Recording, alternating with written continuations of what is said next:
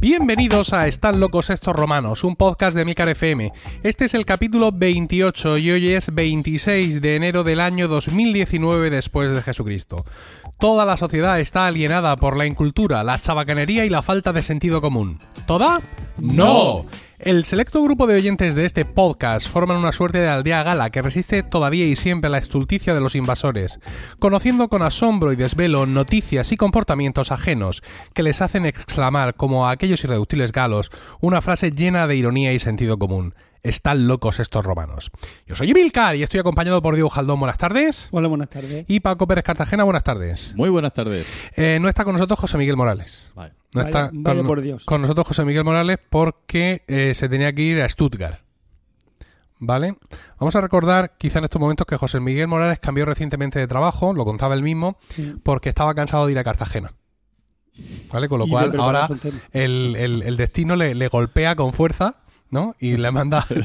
Y, y le- se la devuelve, Pero, ¿no? hombre, mucho mejor es tú que Cartagena, ¿dónde va a parar? Hombre, Ya, bueno, pero- no eh, sé lo que piensan los cartageneros. Dice que Pues- no me gusta mucho estar moviéndome tanto. Ahora, pues ahora te vas a Stuttgart por hacerte el simpático. Pues sí, el pobre, ya sí. ves. Entonces, pues bueno, nos, va, nos vemos privados de su presencia. Y nosotros vamos a intentar salvar, eh, salvar el día como siempre hacemos. Vamos a empezar, si os parece, y si no también, con la lectura de las reseñas que hemos recibido en Apple Podcast eh, desde la grabación del último capítulo.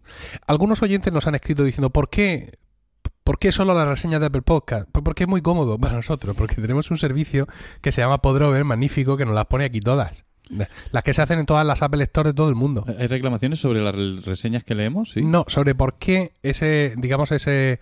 Claro, a los oyentes de Android no tienen la oportunidad de escribir estos comentarios jocosos. Mm. Y, pero es que todo está aquí, Ya, es muy cómodo, claro. ¿Vale?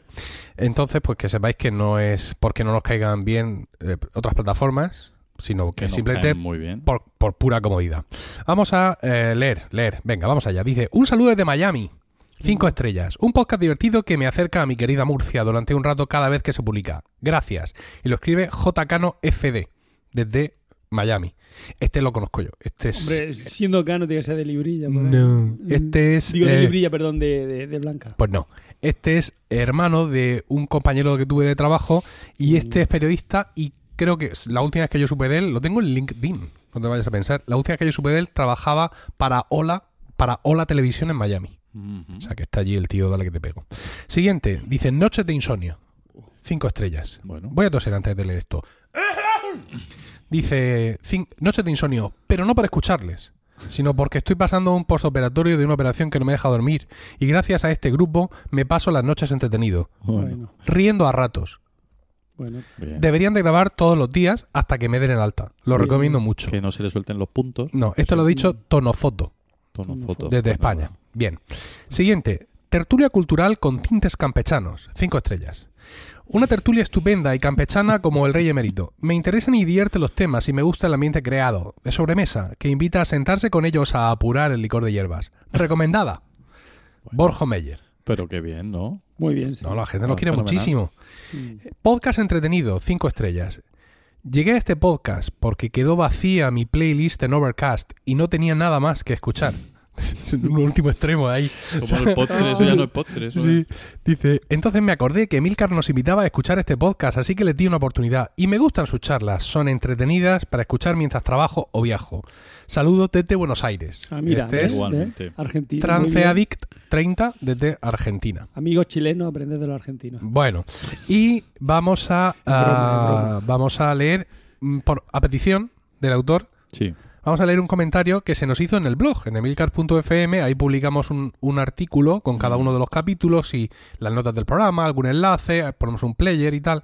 Y hubo un, un oyente que me dice, "Eh, oye, yo he escrito mi mensaje y no me lo has leído. Ah, Le expliqué todo esto. Mira, que es que son los de...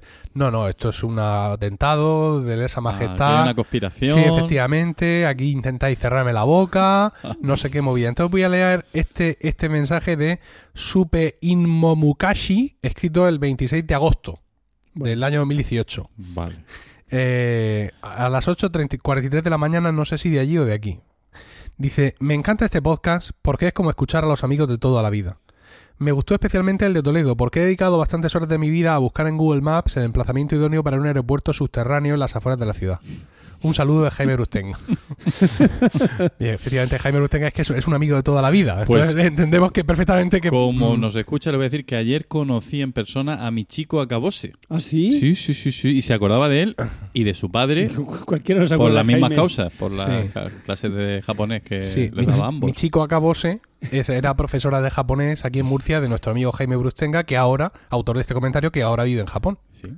Y, y la tuve allí dando un taller de origami Toma, en mi instituto, Ah, muy bien, junto con otras dos japonesas. toma ya. Ala. muy bien.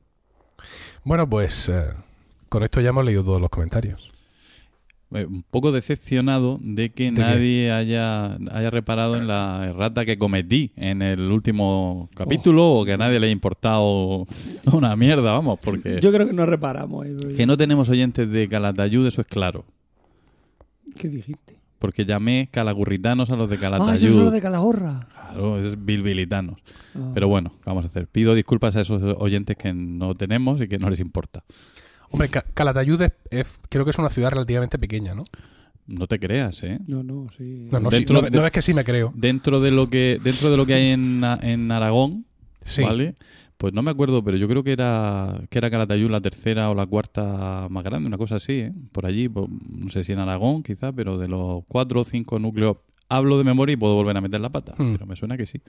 Hombre, si medimos el tamaño de una ciudad por el tamaño de su estación de autobuses, Pero tiene es muy pequeña. tiene estación de ave. Ave. Allí dejé yo a Manuel Tenorio cuando se iba a Japón a ver a Jaime Brustenga. Esto es alucinante. Ave María Purísima. sí, sí. Dios mío, todo, todo nos, todo nos encaja, lleva a Japón. todo encaja. nos lleva Hoy. a Japón. Pues vamos a cambiar los temas. Tendremos que hacer un, un- Igual que hicimos un especial sobre Toledo, podríamos hacer un especial sobre Japón. Vale. ¿Vale? Cuando Que esté cada uno. de acuerdo. ¿Eh? Cuando esté Jaime. No, porque. No, porque él, ¿qué va a contar? ¿Qué va a peligroso. ¿Qué va a contar él? Quiero Claro, decir. de Japón. Claro, para él es su día a día.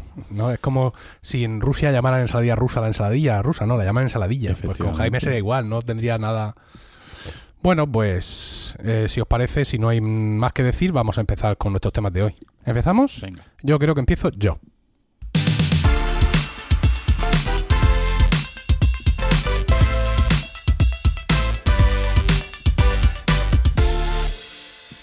Y eh, hoy mi sección, aparte de, de con esta melodía chisporroteante y funky de entrada, hoy mi sección va a empezar así.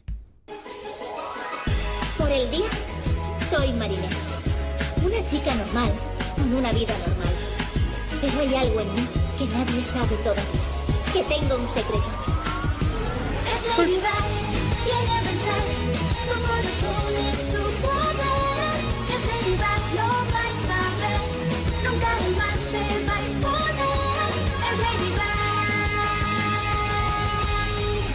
Efectivamente, hoy voy a hablar de la serie de televisión Ladybug. Wow. Eh, Ladybug, que eh, Diego ha bailado frenéticamente Sí, sí. su melodía me porque gusta mucho, me gusta. tiene hijos en edad. Sí. Efectivamente, Paco ya no, aunque esto a tu hija, que es muy de la cosa oriental, Sí. le podría tirar. ¿Tú crees? Sí. Nunca le he oído hablar de eso, pero bueno. Bueno, pero- Igual se lo guarda. Sí, es posible.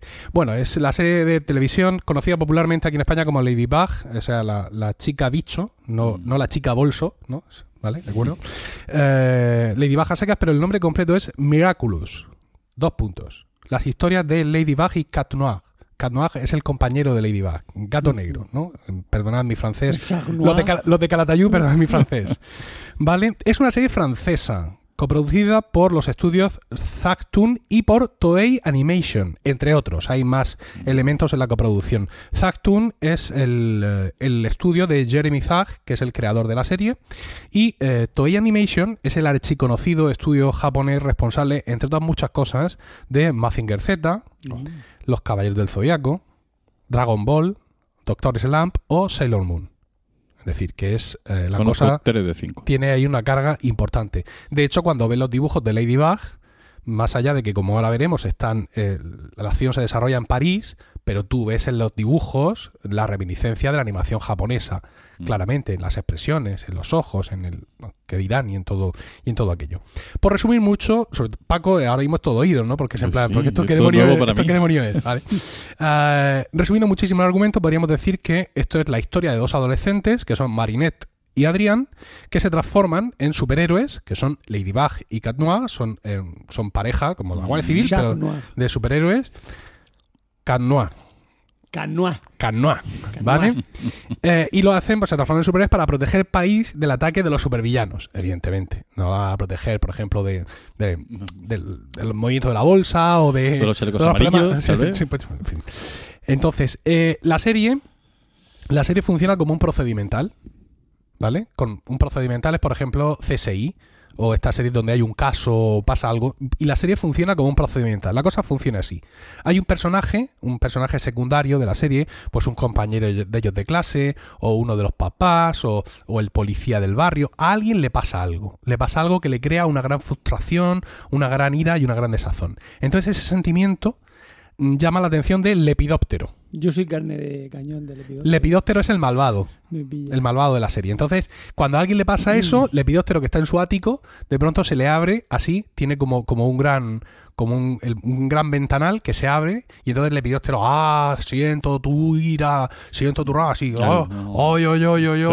Todo sí, efectivamente. Entonces Lepi- Lepidóptero le manda a, a esta persona que está sufriendo muchísimo, eh, le manda una kuma. ¿Qué es una kuma? Una kuma es una mariposa blanca que va a llegar a, este, a esta persona y la va a poseer. O sea, le, le toca y vemos así como se entiende una, así como un halo de energía. Pero en principio es negra.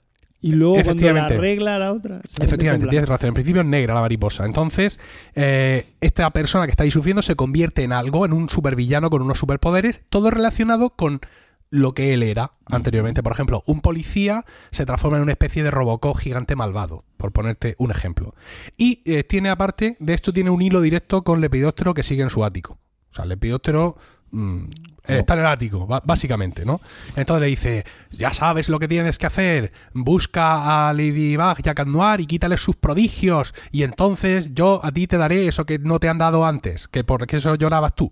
Todo esto como mejor explicado porque efectivamente, vale así como mucho muy dinámico todo. Bien entonces pues eh, efectivamente el tipo se lanza a destruir París a destruir eh, la fábrica donde le han despedido a destruir eh, el estanco donde le han devuelto de más o, o de menos o lo que sea y en esos momentos pues claro hay una una cosa así en París como una sensación tal, y allá que van eh, Marinette y, y Adrián que están pues o, o en el instituto juntos porque son compañeros de clase o por separado y no, notan un poco la llamada del ahorro, ¿no? Pero no se conocen entre ellos. O sea, no saben Pe- que uno. Espera, espera, que esto todavía va. Entonces, cada uno de ellos invoca sus poderes. Ahora hablaremos de eso. Se transforman en, el, en su superhéroe. Se juntan en el lugar de, de los hechos. Mantienen un chisporroteante diálogo entre ellos. eh, hay una lucha allí. Hay un parecer que esto no vamos a ver cómo saberlo. Y entonces, de pronto, ella invoca el Lucky Charm. ¿Vale? El hechizo de suerte. Que es su, su gran poder. Entre todos los que tiene, tiene uno gordo que es el Lucky Charm. Entonces el Lucky Charm ha- hace así un, como un baile, levanta una pata para arriba, unos corazones salen, una cosa... Yo lo hago muy bien. Lo que pasa es que la última vez se me abrió un poco la hernia detrás y ahora no lo haría. Eh, y entonces le aparece un objeto, un objeto absolutamente incomprensible, ¿vale? Como por ejemplo... Cada vez uno distinto. Sí, como por ejemplo un calzador. Y ella, y ella, que esto lo ha hecho ya un montón de veces, cada vez está más extrañada de lo que le cae. Entonces dice, ¿un calzador? Entonces, de pronto le sobreviene un guantazo, tiene que pegar un salto, escuchar, huir, no sé cuánto, y cuando se recompone de nuevo, mira al calzador y de pronto el calzador aparece como así con, con motitas, como ella es Ladybug y es una mariquita, con motitas negras y rojas. Entonces mira hacia la derecha y un coche que hay ahí también se pone con motitas negras y rojas. Mira a la izquierda y un alféizar con motitas. Entonces ella dice, ya está.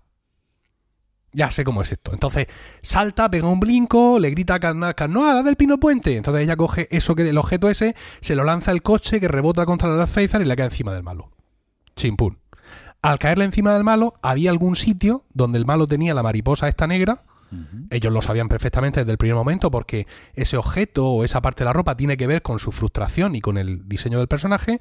Lo pisan, lo rompen, sale la mariposa negra, Calzador, o sea, en el zapato, por decir. no, yo que sé, por de fuera. Entonces ella coge el yo-yo, porque ella lleva un yo-yo mágico también, que es parte fundamental de su atrecho. Hace otro gesto de levantar la pierna para arriba, que yo no sé cómo se, no se le sale. Claro, pues la zagala es joven, puede levantar la pierna. Si soy yo, Mm. caigo allí en el primer día. Entonces pilla al bicho ese, a la mariposa, la mete en la, en la, en la mariquita y cuando sale es blanca, ahora sí es blanca, y le dice, ya no harás más daño, pequeño Kuma. Y la mariposa blanca se va por ahí. Y entonces dice ella, prodigiosa Ladybug, coge el calzador original, lo tira así para arriba, aquello explota, nubes de colores y corazones por todo París, se arreglan todos los desaguisados, la Torre Eiffel hundida, los coches ponza arriba, eh, los asesinatos, to- todo, todo vuelve a estar como antes y el, el que había sido eh, demonizado, Mm. poseído, pues ahí muy arrepentido, no se acuerda de nada, no pasa nada, un mal día lo tiene cualquiera, etcétera. Y así es más o menos como va la cosa. Cat Noir tiene también un gran poder, que es el cataclism. ¿Vale? Cataclismo. Y esto vale cuando hay que meterle una hostia a algo. ¿Vale? Entonces, porque esto, el cataclismo no. O sea, que, que no, no- hace otra cosa aparte de eso. no, no, sí, hace Ayuda. muchas más cosas, pero su gran poder es el cataclismo. Igual que el gran poder de esta es el, Lucky Charm, el del colega es el cataclismo. Y ojo, porque eso, el cataclismo no entiende de medias tintas. O sea, es, vamos a pegarle un ostión gigante a algo y entonces yo uso esto. Pero no es en plan, no, no, no, así, a Bonico, por ejemplo, dale a. no. No. Entonces, a veces se ha visto en problemas porque tenía el cataclismo cargado y tiene que soltarlo por algún lado, ¿no? Entonces, no se lo puede guardar. entonces no se lo puede guardar, ¿vale? Entonces, pues la verdad es que así funciona un poco la serie. Luego, los personajes, lo que son lo- los, chicos. Marinette es hija única, esto es importante, de unos panaderos, de unos panaderos de París. Bueno, panaderos, son más bien pasteleros, es una cosa más refinada. Hacen macarrón. Es que yo Vale. aquí. Venga. Y tiene una amiga, una amiga que se llama Alia, que además es súper fan de Ladybug y es autora de Lady Blog. ah, Con lo cual, Marinette está siempre un poco porque, claro, mm, su identidad es secreta. Y Alia está, oh, yo he visto a Ladybug. Mucha... A ver, Ladybug es Marinette con un antifaz. Mm. O sea, absolutamente irreconocible, ¿no? Vale. Oh, no sé cuántos, creo que voy a averiguar su identidad secreta. Y la otra, ay, sí, no sé cuánto. Bueno, entonces ambas dos, como, como alumnas que son del instituto, se las tienen tiesas con Chloe Bourgeois. Que Bourgeois. es Bourgeois, perdón. Que es la hija, me está tocando. Coño, ¿Eh? yo, yo te. Es eh, un poquito ahí. Troleo, sí. Esta es la hija del alcalde ah, de París y es una auténtica bitch en el instituto, ¿vale? Bien. eso Sí, sí, sí, correcto. Y tiene su, su adlater, tiene la que va, ay, detrás de ella, ay, Chloe, Chloe, eh, habla, habla así, eh, mi, mi, mi, mi", habla así, Sí, habla así, habla habla así. así. Y entonces pues están ahí con ella siempre, pícate Pedro, pícate Juan, ¿de acuerdo? Y Adrián va a ese mismo instituto. ¿m? Y la tal. Chloe, y la tal Chloe va detrás de Adrián. Ahí lo dejo, ahí lo dejo. ¿Quién es Adrián? Adrián es también hijo único y su padre es un multimillonario viudo muy frío, Mm. muy frío. Que siempre, no. Adrián, que está en su habitación. Acabó, aquí. Tocando Y- el piano. Sí, toca el piano. El muchacho, como es muy guapo, también ha hecho modelaje. Y también han hecho fotos de tal. o sea, tiene su, su familia como chaval guapo. Entonces, siempre se encargan de Adrián, el ama de llaves, que no, que no es Rodenmeyer, que es una chica normal, una mujer relativamente joven, y el chofer, que es una especie de gorila inmenso, no el animal, sino una persona muy fuerte, que yo no, no Se tiene ninguna convierte- línea en el Se, guion. se convierte, que cuando le mete la zuma, se convierte en gorila. Sí, pues, pues es por, por eso. Entonces, hay frecuentes recuerdos a la madre fallecida de Adrián, lo cual le da mucha profundidad al personaje y a todo lo que ocurre en esa casa. No Y- podemos y ahí decir- lo dejamos. ahí no podemos decir más. Entonces, durante, aunque parece un procedimental básico de villano, villano, villano, villano y tiro porque me toca, en realidad, durante los capítulos la trama va avanzando y vamos descubriendo qué hay detrás de todo eso. Mm, Lepidóptero, ¿qué poderes tiene? ¿De dónde ha sacado sus poderes? ¿Por qué quiere los prodigios? ¿Vale? ¿Y qué son los prodigios? Los prodigios es de donde salen los poderes de los superhéroes estos. Eh, son, pues, por ejemplo, Ladybug tiene unos pendientes de mariquita eh, y eh, Cat Noir tiene un anillo. Entonces, eh, en esos prodigios habitan unos seres pequeñitos, una especie de microduendes, que se llaman Kwamis. ¿Vale? Estos Kwamis están ahí flotandillos, o sea, cuando ellos no están convertidos en superhéroes, el Kwami está allí con ellos, se les pone en el hombro, dame queso, no sé qué, le dice, por ejemplo, el de Cat Noir es muy de comer queso pestoso. Ah, pues tal, le aconseja sobre la vida, consejos no, generalmente no muy útiles, pero bueno. Entonces, cuando ellos, ¿Qué duran los capítulos? veintipico minutos. Entonces, cuando invocan los O po- menos. cuando invocan el poder, ¿no?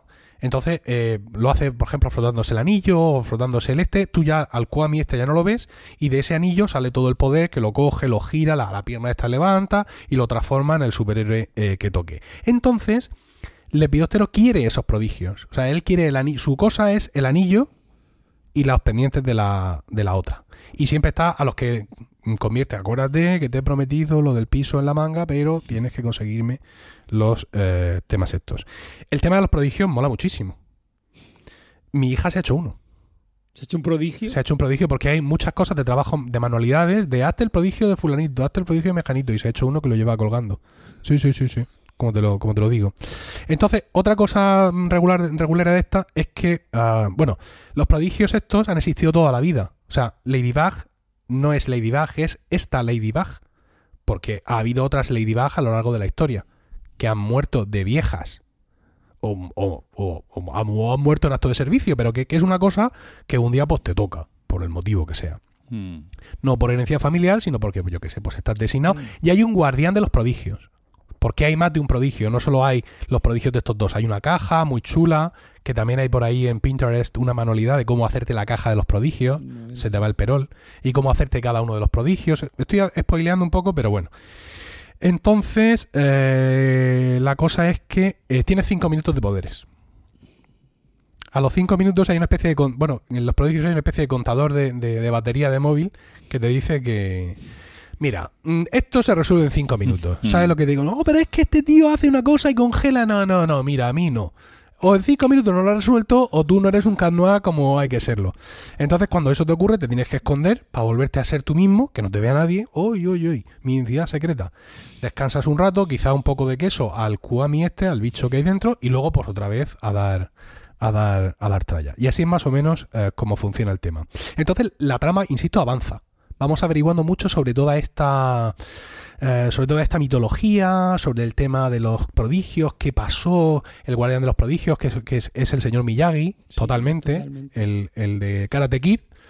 Y todo, entonces vas aprendiendo y te vas emocionando porque van a- mm, revelándose cosas que realmente son importantes y que no voy a contar aquí porque es más o menos fácil coger la serie y ponerse al día y no hace falta que te, que te estripe aquí nada porque flipas por completo con los giros de la trama principal. Pero no solo el tema, eh, no solo por la cosa superheroica, ¿vale? Por la cosa de los prodigios y el epidóptero y el mal y esto de dónde viene y, y la- el, el guardián, ¿por qué me lo da? Tengo que crecer como superhéroe, no. Luego está la parte, la parte, eh, digamos, personal, ¿no? Que esto es para mí súper original y que le da un toque a la serie magnífico. Y es que, evidentemente, estos chavales son adolescentes.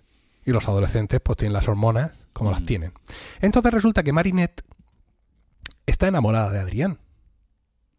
Pero ni Marinette no sabe que Adrián es Cat ni Adrián sabe que Marinette es Ladybug.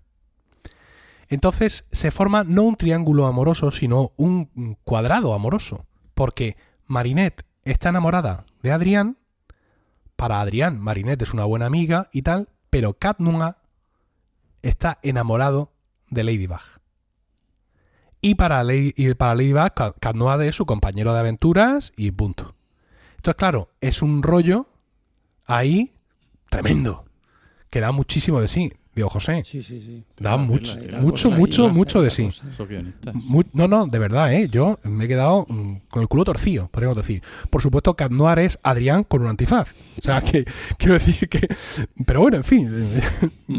Vamos a suponer, como decían de Clark Kent, que su visión de rayos X, a través de las gafas, proyectaba un campo de distorsión que es lo que hace que realmente no le identifiquen.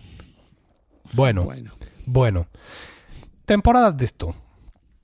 Primera temporada de octubre de 2015 a octubre de 2016. 26 capítulos. Uy, que me quedo. Segunda temporada. Todavía más raro. La anterior he dicho que terminaba en octubre de 2016. Segunda temporada. De diciembre de 2016 a diciembre de 2018.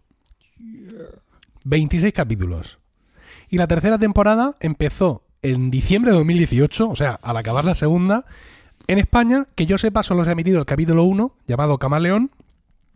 Creo que hay otro publicado, no me lo hagas, al menos, no sé si en España, pero ya publicado en otros países. Y eh, aunque teóricamente deberían de ser 26, están anunciados los títulos de 9 de ellos. ¿Vale? La primera temporada está entera en Netflix. Y como es una serie que en España emite Disney Channel, es decir, el capítulo, eh, el estreno del capítulo lo tienes en Disney Channel, creo que Movistar Plus, creo, debería de tener la- todos los capítulos ahí listos para verlos, creo. Pues por eso te quiero pagar yo. para- para que me los pases. No obstante, en YouTube encuentras de todo. O sea, en YouTube están los capítulos, los capítulos en español latino, los capítulos en tal. Ahí, bueno, hay absolutamente de todo y cuando digo de todo, es de todo. Tienes también, parece que hay un sitio que es como la página oficial, ¿no? Donde hay pequeños resúmenes de los capítulos y luego están los web web episodios, no sé cómo se dirá esto en inglés. O sea, episode y web. Estos son pequeños capítulos, esto lo han hecho otras series, ¿eh? y, y lo siguen haciendo, que se ponen solo en internet y no son fundamentales para la trama principal, pero son complementarios, son graciosos, alguna cosita de Navidad, aunque suele haber capítulos especiales de Navidad, y todo eso está ahí. Luego, por supuesto, blogs, eh, Wikipedias, o sea, wikis creadas por los fans, con todo el compendio del conocimiento de todo esto, capítulos de animación hechos por los fans, o sea, perdiendo la olla, ilustraciones, o sea, blogs enteros dedicados a ilustraciones que crea el autor del blog y otra gente de Adrián y Marinette casados, con hijos, con ella embarazada, dándose su primer beso, o sea, la cabeza todo ya perdida. Y por no hablar, digamos ya a nivel de cosplay, por supuesto. Ya ahí eso ya... O sea, no- merchandising, quiero decir. eh, disfraces para niños. Mi hija tiene un pijama de Ladybug. Ahora mismo la pasta de dientes que están usando es de Ladybug. Eh, los accesorios de Ladybug, tal, el comunicador, el no sé qué. Todo lo ha habido y por haber. Videojuegos, todo está ahí. eh, la locura. La locura absoluta. Y no, yo pienso que la serie lo merece porque la verdad es que está bastante bien. Pero me maravilla mucho toda, eh, efectivamente, esos son. Toda esa capacidad de crear ese contenido fan adicional, ¿no? Eh, es muy llamativo porque el crear un episodio hecho por los fans es algo que no está en manos de, de niños, ¿no? El crear un episodio de animación o como sea, o incluso usando imágenes de la serie y tú remontándolas para cambiar los diálogos, eso tiene que ser algo ya de gente un poco más mayor, lo cual indica hasta dónde llega eh, la serie. Sin ir más lejos, mi casa. Eh, nosotros nos levantamos un sábado por la mañana, ponemos la tele para que los críos desayunen y vemos que de pronto empieza el Día de los Héroes, el que luego supimos que era el capítulo final de la segunda temporada. Resultó que era un capítulo en dos partes y las ponían las dos seguidas. Vimos el primer capítulo, los cuatro en mi casa, mi, y, Miguelito incluido el bebé, todos con la boca abierta, ¡ah! tirándonos de los pelos, y decidimos, esto en mi casa es muy importante, no recoger el desayuno y sin lavarnos los dientes después de desayunar, Paco, nos fuimos al salón a ver la segunda parte del edificio del, del capítulo del Día de los Héroes. Ahí lo dejo, ¿eh? Los pelos de O punta. sea, esto yo, Momentazo. yo lo recuerdo, o sea, como uno de los grandes momentos de, de- de nuestra familia. Pues sí. Y después mi mujer gritando histérica, maratón de Ladybug, vamos a vernos todas las temporadas seguidas, cogiéndonos por la solapa, búscalas. Y yo, solo hay una temporada en Netflix, descárgalas, me da igual a quién tengas que sobornar. ¿Vale? Entonces, y hoy me la ha vuelto a insistir, cuando le he dicho que venía aquí a hablar de, de Ladybug, me ha vuelto a insistir que qué pasa con su maratón de Ladybug. La he tranquilizado a duras penas. Eh, diciéndole que en YouTube están los capítulos y como tenemos el Apple TV ahí enchufado a la tele, pues podremos ver todos los de esa eh, segunda temporada. Y cuando he dicho que había salido el primer capítulo de la tercera, se ha desatado la histeria en el coche. ¿Vale? Porque todos querían verlo ya en ese momento, ahí en el coche. Digo, no, no, no, que yo tengo que grabar un podcasting y ahora mismo no puedo centrarme, centrarme en esto. Y bueno, Pero se me ocurren varios, varias cosas que decir. pues esto Primero, le iba. lo, he- lo he- lo he conectado con, el, con la afición que mi mujer ha cogido con los Pokémon Go. Sí. Y ya no sé si. Mi hijo también la ha cogido. la sí, pero bueno. Pero que- tu que mujer que- es nivel, vamos, nivel excelso. Sí, no Yo que sé. nosotros acabamos de empezar y. Pero que a mí me chocan esas cosas, que me choca que, los, que a los adultos nos puedan enganchar. Y no digo que no puedan hacerlo, digo que me, que me llama la atención. ¿no? no sé si es porque, en parte es porque cada vez son más sofisticados estos productos y realmente llega un momento que por algún lado te pueden enganchar. Y por otra porque, porque ya se ha difuminado un poquito por los límites que siempre han estado muy claros, ¿no? Entre lo que era un tipo de entretenimiento y otro. Pero que hay pasión ya, es que ya no... Hombre, a mí me gusta Ladybug, pero, pero, pero, hombre, si me van a elegir entre Bob Esponja, que es lo que quiere ver mi hijo mayor, y Ladybug, que es lo que quiere ver mi hijo pequeño, prefiero Ladybug. Pero si me van a elegir entre una serie buena y Ladybug, pues prefiero una serie. Pues a mí Bob Esponja me hacía muchísima gracia, Oh, pero a bueno, mí ya me aburre. ya. Claro, Eh, porque Bob Esponja existe desde el año 98 y es muy posible que te hayas visto todos los capítulos. La primera vez que le ves sacarse el cerebro por uno de los orificios de la esponja, pues te llama la atención, pero ya después como que te deja un poco frío. Su, su creador, por cierto, murió hace no Sí. mucho. Sí. Eh, el- a ver, Ladybug, no, los 26 capítulos no son perfectos. O sea, hay capítulos que son procedimental puro y no pasa nada. O sea, yo he visto capítulos que he dicho, pues muy bien, han vencido a la cosa Aquí- esta rosa, pero, Pero hay capítulos donde de pronto es clac, clac, clac y te cuentan tres cosas y gritas como una Sí, gritas sí, Como, como- como un fan histérico de los Beatles en recibiéndolos en el aeropuerto de Liverpool. Te lo juro, ¿eh? A mí me pilla esto con 11 años y no sé qué hubiera sido de mí. No, pues a ti te pilla con 11 años, eres un chico. Yo creo que a los chicos de 11 años no les motiva esto. Porque es una serie más orientada a niñas. ¿Tú crees? Yo creo que sí. Pues no sé yo qué decirte. Pues yo te lo digo.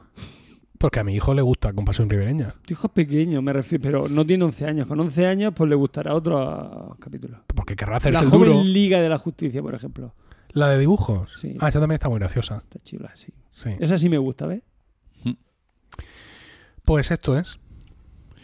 Pues también otra cosa, otra cosa que se me ocurría al oírte contar esto es un libro que leí no hace mucho que se llama eh, Cultura basura cerebros privilegiados. Eh, está muy interesante. Es de, a ver, lo tengo por aquí, mm, de Steven Johnson.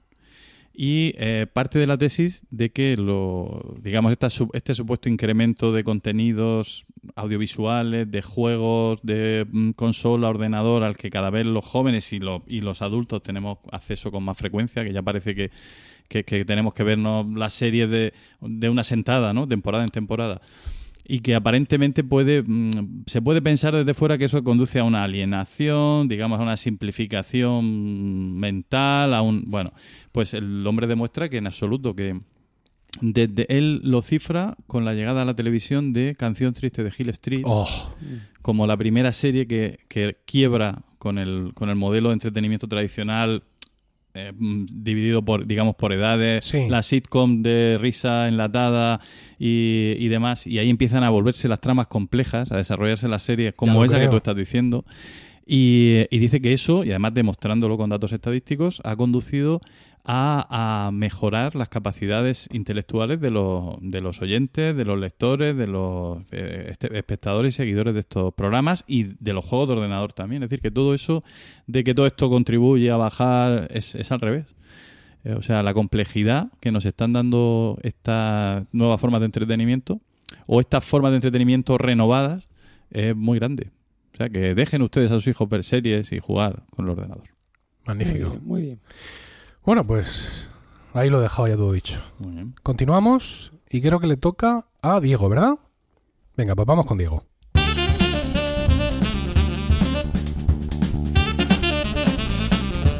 Aquí está Diego eh, ordenando sus, todos sus folios. No, eh, solo, solo voy a usar dos folios hoy. ah, o sea, ha traído 50 folios para Sí, lo- acojonarnos Lo, otro es documentación. y, solo, y solo va a usar dos. Sí. Nos, nos trolea. Nos trolea, Sí. nos trolea de inicio. Es que como me, me dijiste que, que tenía que ser más breve, pues Sí. voy a ser más breve. Efectivamente. Voy a dar solo pequeñas pinceladas para que vosotros abundéis luego en, en el conocimiento. Hoy que no va a estar José Miguel vas a ser breve, ya te vale, ¿eh? No, No mala idea. Bueno, Bueno. yo qué sé, soy así. Venga, Bueno, voy a hablar de la herejía. magnífico Vale. tema. Y principalmente me voy a basar en todo lo que dice el Vaticano sobre la herejía. Sí. O sea, mi, mi fuente es el Vaticano, la página web, la página web del Vaticano. Así de claro. Bueno, el Vaticano dice que, que no hay que confundir la herejía con la incredulidad, el cisma, la apostasía u otros pecados contra la fe. Entonces, por ejemplo, se llama herejía, bueno, por ejemplo no, la herejía es la negación pertinaz después de recibir el bautismo de una verdad que, que ha de creerse con fe divina y católica, o la duda pertinaz sobre la misma. Apostasía, sin embargo, es el rechazo total de la fe cristiana, como bien sabéis. Cima el rechazo de la sujeción al sumo pontífice, bueno, al papa, o de la comunión con los miembros de la iglesia a él sometidos. O sea, se- herejía es negar parte de lo que dice la iglesia. Apostasía es negar cualquier, mm, o sea, negar el- la existencia credo, de Dios. sí. Y, eh, ¿qué me quedaba? Cisma. Y cisma es decir que, sumo- Montárselo por su que el cuenta. Papa, claro, que el Papa es una mierda y yo me voy. ¿Vale? Bien.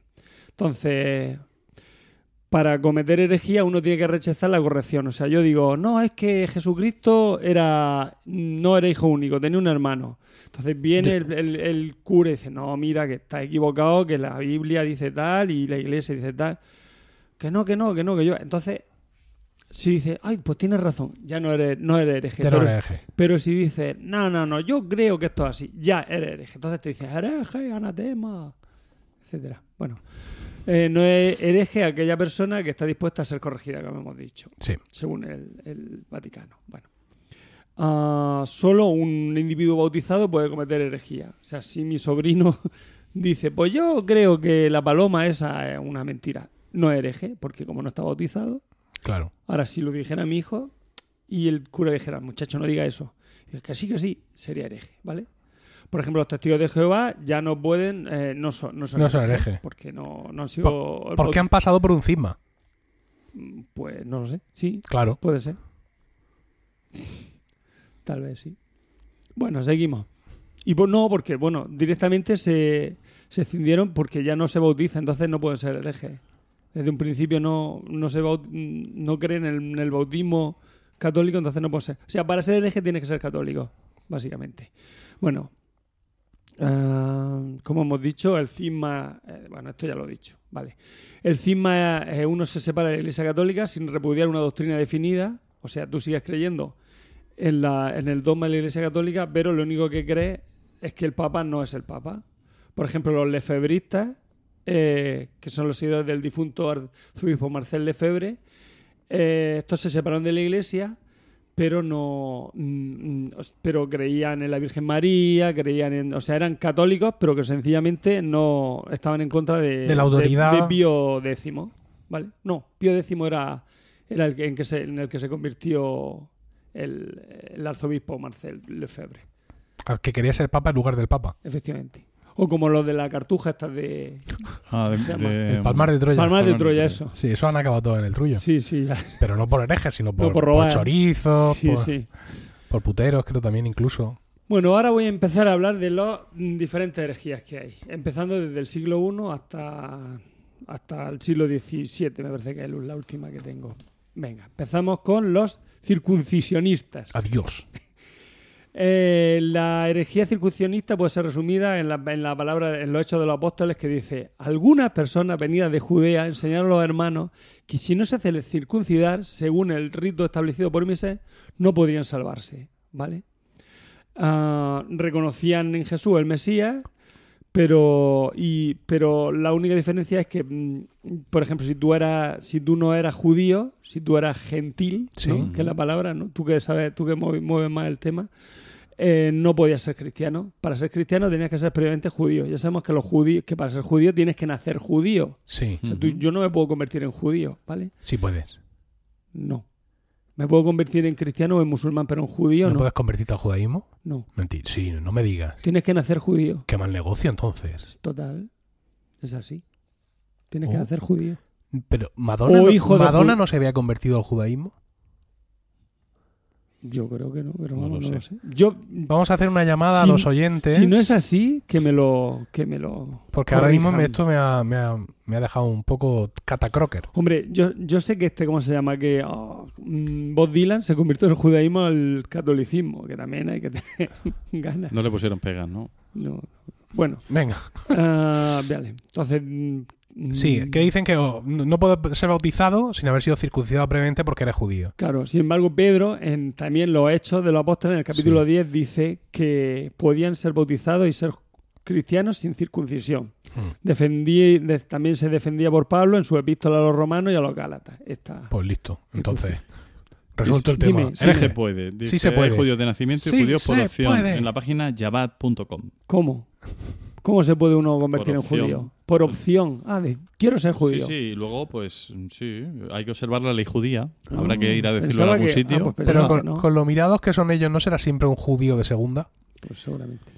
Sí, pero aquí critica mucho también a los que a los que son judíos y no lo practican. Que Claro, sí, pone, es que- dices que también la gente... La gente es la hostia. sí. Venga. Bueno, sigue. seguimos. Siglos primero y segundo. El gnosticismo. La materia es mala, fue el grito de los gnósticos. Muy, muy popular como lema no era. Pues se va a hacer muy popular esta- este, este lema entre las herejías. Ya veremos Sí. después los cátaros y un montón de tal, que eso La materia es mala. mucho. La materia es Sí. mala. Es contraria a la. Eso de que la materia es mala es, es contraria a la Iglesia Católica, que, porque por ejemplo en Génesis 1.31 dice, y Dios vio todo lo que había hecho y vio que era muy bueno. O sea, la materia buena. Ah, efectivamente. Claro. Esto está. Ah. También encima niegan la encarnación. Si la materia es mala, entonces Jesucristo no puede haber sido verdadero Dios, Claro, verdadero es que eso hombre. ya... Son ganas de doblar los huevos también, ¿eh? Dios había creado la materia, afirmaron, o sea, afirmaron que Dios, el Dios de los judíos era una deidad mala, distinta al Dios del Nuevo Testamento. O sea, que el Dios de los judíos, Sí, que era el que creó la materia, Sí. ese era malo. El bueno era el otro que no había creado materia ninguna. ya. Y a Jesucristo... lo ¿Y qué pasó por medio? A ver, yo, razón no le falta. Porque es en plan, uy, esta ciudad ahora la voy a destruir. Uy, ahora voy a tirar por aquí no sé cuántos. Ahora a este lo mando al desierto y le tiro encima 100.000 plagas. Mato a todos sus hijos a ver si me sigue queriendo o no. Quiero decir que realmente el Dios del Antiguo Testamento vaya tela. Sí, bueno, pero, pero era... Quiero decir Es que, lo que ya, pero esta gente Iba con los quiero decir tiempos. que no se levantaron un día y dijeron, oye, es que no, no, es que estaban leyendo aquello y dijeron, Sí. pero esto, A ver si, lo si lees tú te bien, crees que. Ishtar, la, la diosa asiria esta, era, era un... sí era un, un dechado de de- virtudes. Bueno, eh, ¿dónde va? Así, bueno. Pero espérate, que sigue yendo la... se- Uy, ¿qué ha sido eso? Eso ha sido un búho. que- que- sí, sí, no sé si lo habrán oído los oyentes, no. Se ha escuchado aquí ahora en, la- en el estudio de grabación un búho que es en mi ordenador diciéndome que ha llegado la hora del anochecer en mi, en mi ubicación GPS y el ordenador se pone en modo noche, pero ya. Dios santo, qué susto me. Bueno, venga. Digo, vi- viene el espíritu divino que cae un Has pensado, rayo. he pensado que te caía un rayo. Un rayo de aquí. Bueno. Bueno. pero espérate que es que los gnósticos estos se les sigue yendo la, o- la olla un poco, se Sí. les sigue yendo la olla un poco más porque dice, creían en uno, en muchos seres divinos conocidos como eones, No, muy mal. que ahora. mediaban entre el hombre y Dios, eh, entre el hombre y el Dios, o sea, entre el hombre, el Dios final e inalcanzable. O sea, a ver, a ver, a ver si yo lo pe- mediaba entre hombre, entre el hombre, el Dios final e inalcanzable. El más bajo de estos eones, el que había tenido contacto con el hombre era supuestamente Jesucristo. Pero esto ya politeísmo Pues ya duro, se le o sea. No. Pero eso es el, el problema de coger una premisa así muy radical desde el principio, ya te va llevando por el mal camino. Claro. Es que no se puede.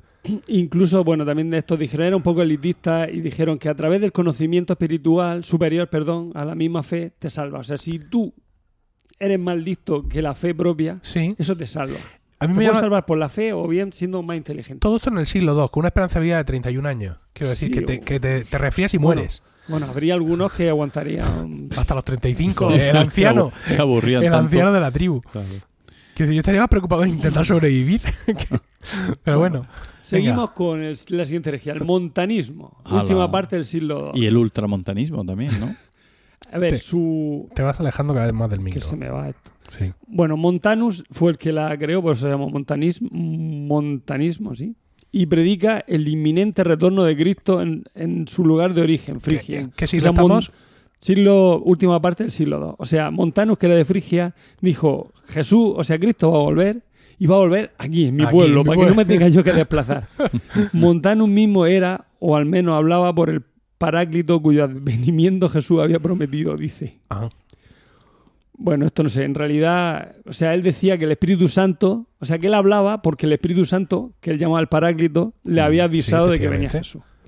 Es lo que dice la Iglesia Católica. Seguimos, siglo III, Sabelianismo. El Sabelianismo dice que Cristo y Dios Padre no eran personas distintas, sino dos aspectos u oficios de la misma persona. Sí. Según ellos, las tres personas de la Trinidad existen solamente en relación con el hombre y no en la realidad objetiva. O sea, se- el hombre ve a tres, pero Sí. en realidad es uno. Mm. sí. ¿Y? Ya, pero que no son tres personas, o sea, no es uno y trino, sino que es, eh, es solo uno. es uno sí. sin el trino. Se- eh, y ellos dicen que, que, o sea, eso que era es- uno, que no hay trino. Que es un problema nuestro. Sí, que el Que problema lo- es nuestro. Que efectivamente, que es uno. Esto también está como muy cogido con... O sea, todo el problema era ese, Mm. ¿no? Es un problema de interpretación de la Santísima Trinidad, de lo que estamos hablando. Todo lo demás les parece bien. Sí. Sí, no, pues sí que mm, básicamente casi todo es así. O sea, eh, yo cambio un poco. cositas que- Yo cambio un poco y luego, y- pero entonces viene el Papa y te Yo pienso que este listado tuyo, y todavía no has avanzado mucho, se entiende más si lo comparas con un listado a la izquierda de pandemias, guerras, plagas, y ves que los huecos que quedan en la lista de las pandemias están cubiertos por herejías. Porque, claro, porque si a ti las pústulas hacen que se te caigan los dientes como huesos de oliva, pues no estás pensando en esa historia. Pero bueno, en fin. Venga, Vamos. Sí. Oye, en, toda- en, en cualquier época hay momentos. eh, De hecho, el. Decamerón de Boccaccio se hizo en la mayor Sí, peste que ha existido en, en la, en la historia de- del mundo. Bueno, Bueno, sabe- el donatismo. Obviamente el que lo crearía se llamaría Donato, por eso es así. Creen que es más un... Algunos piensan que es más un cisma, que no afecta al dogma y a la iglesia, ah, ya que el donatismo dice que el creyente no debe tener contacto con las autoridades civiles. O sea, o sea no debe... Si tú eres cristiano, Sí. te tiene que dar igual lo que digan las autoridades civiles. Tú tienes que ir a lo que te diga la iglesia. O sea, nada de darle al César lo que es del César y de Dios lo, de- lo que es de Dios, sino al César que le zurzan. sí. Tú eres de Dios y ya está. Y lo que te mande Dios, eso hace. Y las leyes de los hombres A tomar por el culo. Vale. Efectivamente. Y claro, la iglesia Lo- tampoco. hombre, los no. calificaron de herejes por quitárselos de en medio. No, porque y si de repente dice, ah, es que luego se, le, se, se vienen arriba Es que estos la riqueza, el no sé qué. es que tú tienes sí, eso tal y La izquierdilla esa peligrosa. Sí, Sí. efectivamente. Bueno, ahora una que seguro que conocéis todos, el arrianismo, que es del siglo IV. Según un arriano, Cristo era una criatura hecha por Dios. Eh, tuvo una gran difusión en la iglesia llegó, y llegó a asegurarse el apoyo de muchos obispos, en tanto que otros la- la o sea, le dieron la excomunión a, a Arrio, que es el que lo inventó. Dios es el único que posee naturaleza divina, Cristo y Cristo no. Niega la consustancialización del Padre y del Hijo. Ahí está. Toma. Ahí está, ahí es nada. Eh, bueno, Arri- eh, el arrianismo fue condenado en el 325 en el primer concilio de Nicea, que es el que tú conoces, el Sí. del credo. El del credo. Nicénico. Hombre, normal. Que sea el donde pones el credo, que habla fin. precisamente de la consustancialidad del padre y el hijo. Lo primero que haces es quitarte a los arrianos de en medio. Efectivamente. Y en el, ¡Disidentes! los arrianos. en 1381, el primer concilio de Constantinopla definió lo que era venía siendo la, divini- la divinidad del Espíritu Santo. O sea, ahí Mm. es donde surge ya el Espíritu Santo, ¿vale? Eh, los dos concilios, tanto el de Nicea como el de Constantinopla, nos dieron el credo niceno-constantinopolitano, el cual los católicos recitamos en la misa dominical, el que tú conoces, vamos, y yo, y todos. Seguimos. Que lo tienen, por cierto, para los que no seáis practicantes, tenéis que saber que desde hace, pues no sé, en- en- supongo que en toda la historia, los, los textos vernáculos de estas oraciones, del credo, del Padre Nuestro, han sufrido peque- pequeñas variaciones, ¿no? Mm. Entonces, pues claro, mm, al igual que hay abuelos que piensan en pesetas, Mm. hay momentos cuando, Yo, yo. cuando estás rezando en la iglesia Yo. que ya llega un momento en que no sabes bien lo que rezas. Entonces, en nuestra, en nuestra iglesia, en la parroquia de, de Vistalegre, han colgado el credo gigante en una gran pancarta allí y de hecho cuando vas a rezar el cura nos señala. Dice, lee, lee eso. Pero luego el tío se salta la última frase porque dice, y en la vida eterna, y él dice, en la vida que es eterna. Y claro, muchos nos quedamos con el culo torcido. Yo voy a sugerirle que, que lo mande a re- hombre, a reprimirlo en todo no, que cuesta una pasta, pero que abajo ponga un, un algo. Claro. Pero está muy bien porque tú lees aquello que ya te lo sabes, pero yo me sé el viejo, ¿eh? El coste. claro, eh, que ese es el tema. Es que Muerto y sepultado según la por menos que esto, tal. por menos que esto tú estás ahí, pones el piloto automático, te pones, que de eso van muchas veces los rezos en común, te pones a soltar ahí lo que te enseñó tu abuela con 7 años y, y acabas ¡Disidente! ¿Sabes? Pero es un poco lamentable que haya que leerlo. Va a estar todos de acuerdo. Si al final el mensaje es el mismo, ¿no? O tampoco. Que no Sí. queda bien, a lo mejor. Mm, A ver, es que- barullitos, a sale ver, barullito. no, parte de la cosa de ir a la iglesia es, es que la fe se vive en conjunto. O sea, por eso, por ejemplo, no está bien que nos ponemos todos a rezar el credo y que todos credo y termines tú antes. No, para eso te quedas en tu casa. Sí, pero. el, hacerlo en comunión sí. todos juntos es lo que tiene el- lo que le da el puntillo a ir a misa. Sí, pero entonces, no, entonces lo que hay que hacer es un cinco minutos antes a repasar las oraciones. O sea, mm, pero Y esto, así llegamos a tiempo y no, No. tarde, que ya sabemos luego lo que pero pasa. esto es como dice José Miguel. Mira, José Miguel dice muchas veces que las primeras obras que él aprendió cantando en el coro, ahora mismo él te las canta. Enteras, de cabo a rabo, incluido Der Tag der Gericht, factuoso oratorio en alemán de Telemann. Ahora, no le preguntes por el motete que se aprendió hace dos días. ¿Por qué? Pues porque, quiero decir, ya ha aprendido a leer música y ya no necesita taladrárselo todo en la memoria a fuego. Mm. Pues con estos rezos que aprendes de pequeño pasa lo mismo. Por favor. Continúa. Sí, continúa. Bueno, mm, el arrianismo se, eh, es famoso principalmente porque por temas políticos, porque los visigodos, que fueron los que tumbaron a los, a- al Imperio Romano, eh, básicamente eran, eran arrianos, o sea, eran arria- arrianos, sí. Sí. Y con el tiempo, pues a través de Recaredo ya volvieron a la fe católica. Mm, entonces, por eso nosotros lo conocemos, cuando estudiamos los reyes godos. Sí. Seguimos. Primer periodo arriano. Y segundo periodo católico. Efectivamente. Priscilianismo. Estos son los. En el Estos, desierto. estos son los. ¿Recordéis los gnósticos que, no, eran así no, un pero, poco. pero recuerdo y perdóname que la primera y única vez que he visto Priscila Reina del Desierto fue en casa de tu suegra. Paco. Sí. No, no me preguntes por qué. Porque estaba me preguntes-. ¿Qué hacía yo en casa de tu suegra Viendo. viendo Priscila Reina del Desierto? Pero, Pues vete tú a saber. pero A ver con tu mujer, A quiero ver, si- decir. a ver si fue cuando. no y- sé si estaba y con Elena, Jiménez. Elena pues entonces Jiménez. estaría grabando el vídeo aquel de Navidades que hiciste para una Navidad y luego pusiste a ver la tele. Y luego a ver Priscila Reina Por del Desierto. yo Me no pega, estaba, ¿eh? me No pega todo, yo. me pega todo. Yo estaba estudiando, claro, Claro. lógicamente. Venga, sí. Bueno, priscilianismo. Estos son como la versión 2.0 2.0 de los gnósticos. Son, son Sí. la rama izquierdosa. Niegan la consustancialidad del sí. Padre, Otra Hijo y Espíritu Qué Santo. manía. Y que la carne A ver. No es obra de Dios, sino de los ángeles, que son los que crearon la carne. Eh, tienen un ideal de austeridad y de pobreza. Y condenaban la esclavitud, daban libertad e importancia a la mujer. Estos eran, estaban muy adelantados para su época. Pero tiene una mezcla de conceptos un poco extraña. Sí, por un lado eran un poco, yo creo que estaban un poquito fumados, porque por un lado, eh, estos han sido los ángeles, la, carne, tal, el espíritu, Sí. Dios es espíritu, es, es todo tal, y por otro lado, no, la mujer, el empoderamiento. o sea, eh, digamos que eran, Loreta, ¿no? Loreta. de- eran muy, Sí. sí, eran Y están, los, prisciliani, los priscilianos estos eran Sí. muy de, muy de Podemos, Muy de sus cosas. Eran muy de sus cosas, eh. Muy de Sí, sus cosas. muy de, muy, eran muy de izquierda, vamos. Venga. Pelagianismo. Uh, Pelagio negó que el pecado original fuera heredado del pecado de Adán y de Adán. eso está muy bien. Vale. Esa, esa tenían que haberla dejado. Claro, ¿Y eso por qué está- se llama original entonces? Yo qué sé, a mí no me pregunto. ¿Cómo Yo no también, yo me gusta el pelagianismo, porque es verdad, ver. dice, es que el crío recién nació, ¿qué Eh, culpa tiene? Si, sí. si una habrá persona más, yo que sé, más inocente. Bueno, seguimos. Ser pecador solo, se, o sea, ser pecador solo a través del mal ejemplo de la comunidad pecaminosa, Sí. ¿vale? En la que nacemos. Mm. Eh, heredamos la justicia como Este- resultado de la muerte de Cristo en la cruz. O sea, nosotros, cuando mm, Cristo en la cruz nos, mm, nos quitó el pecado original y Él nos demostró, o sea, de Él heredamos la justicia, el- el- el- o sea, la bondad, ¿vale?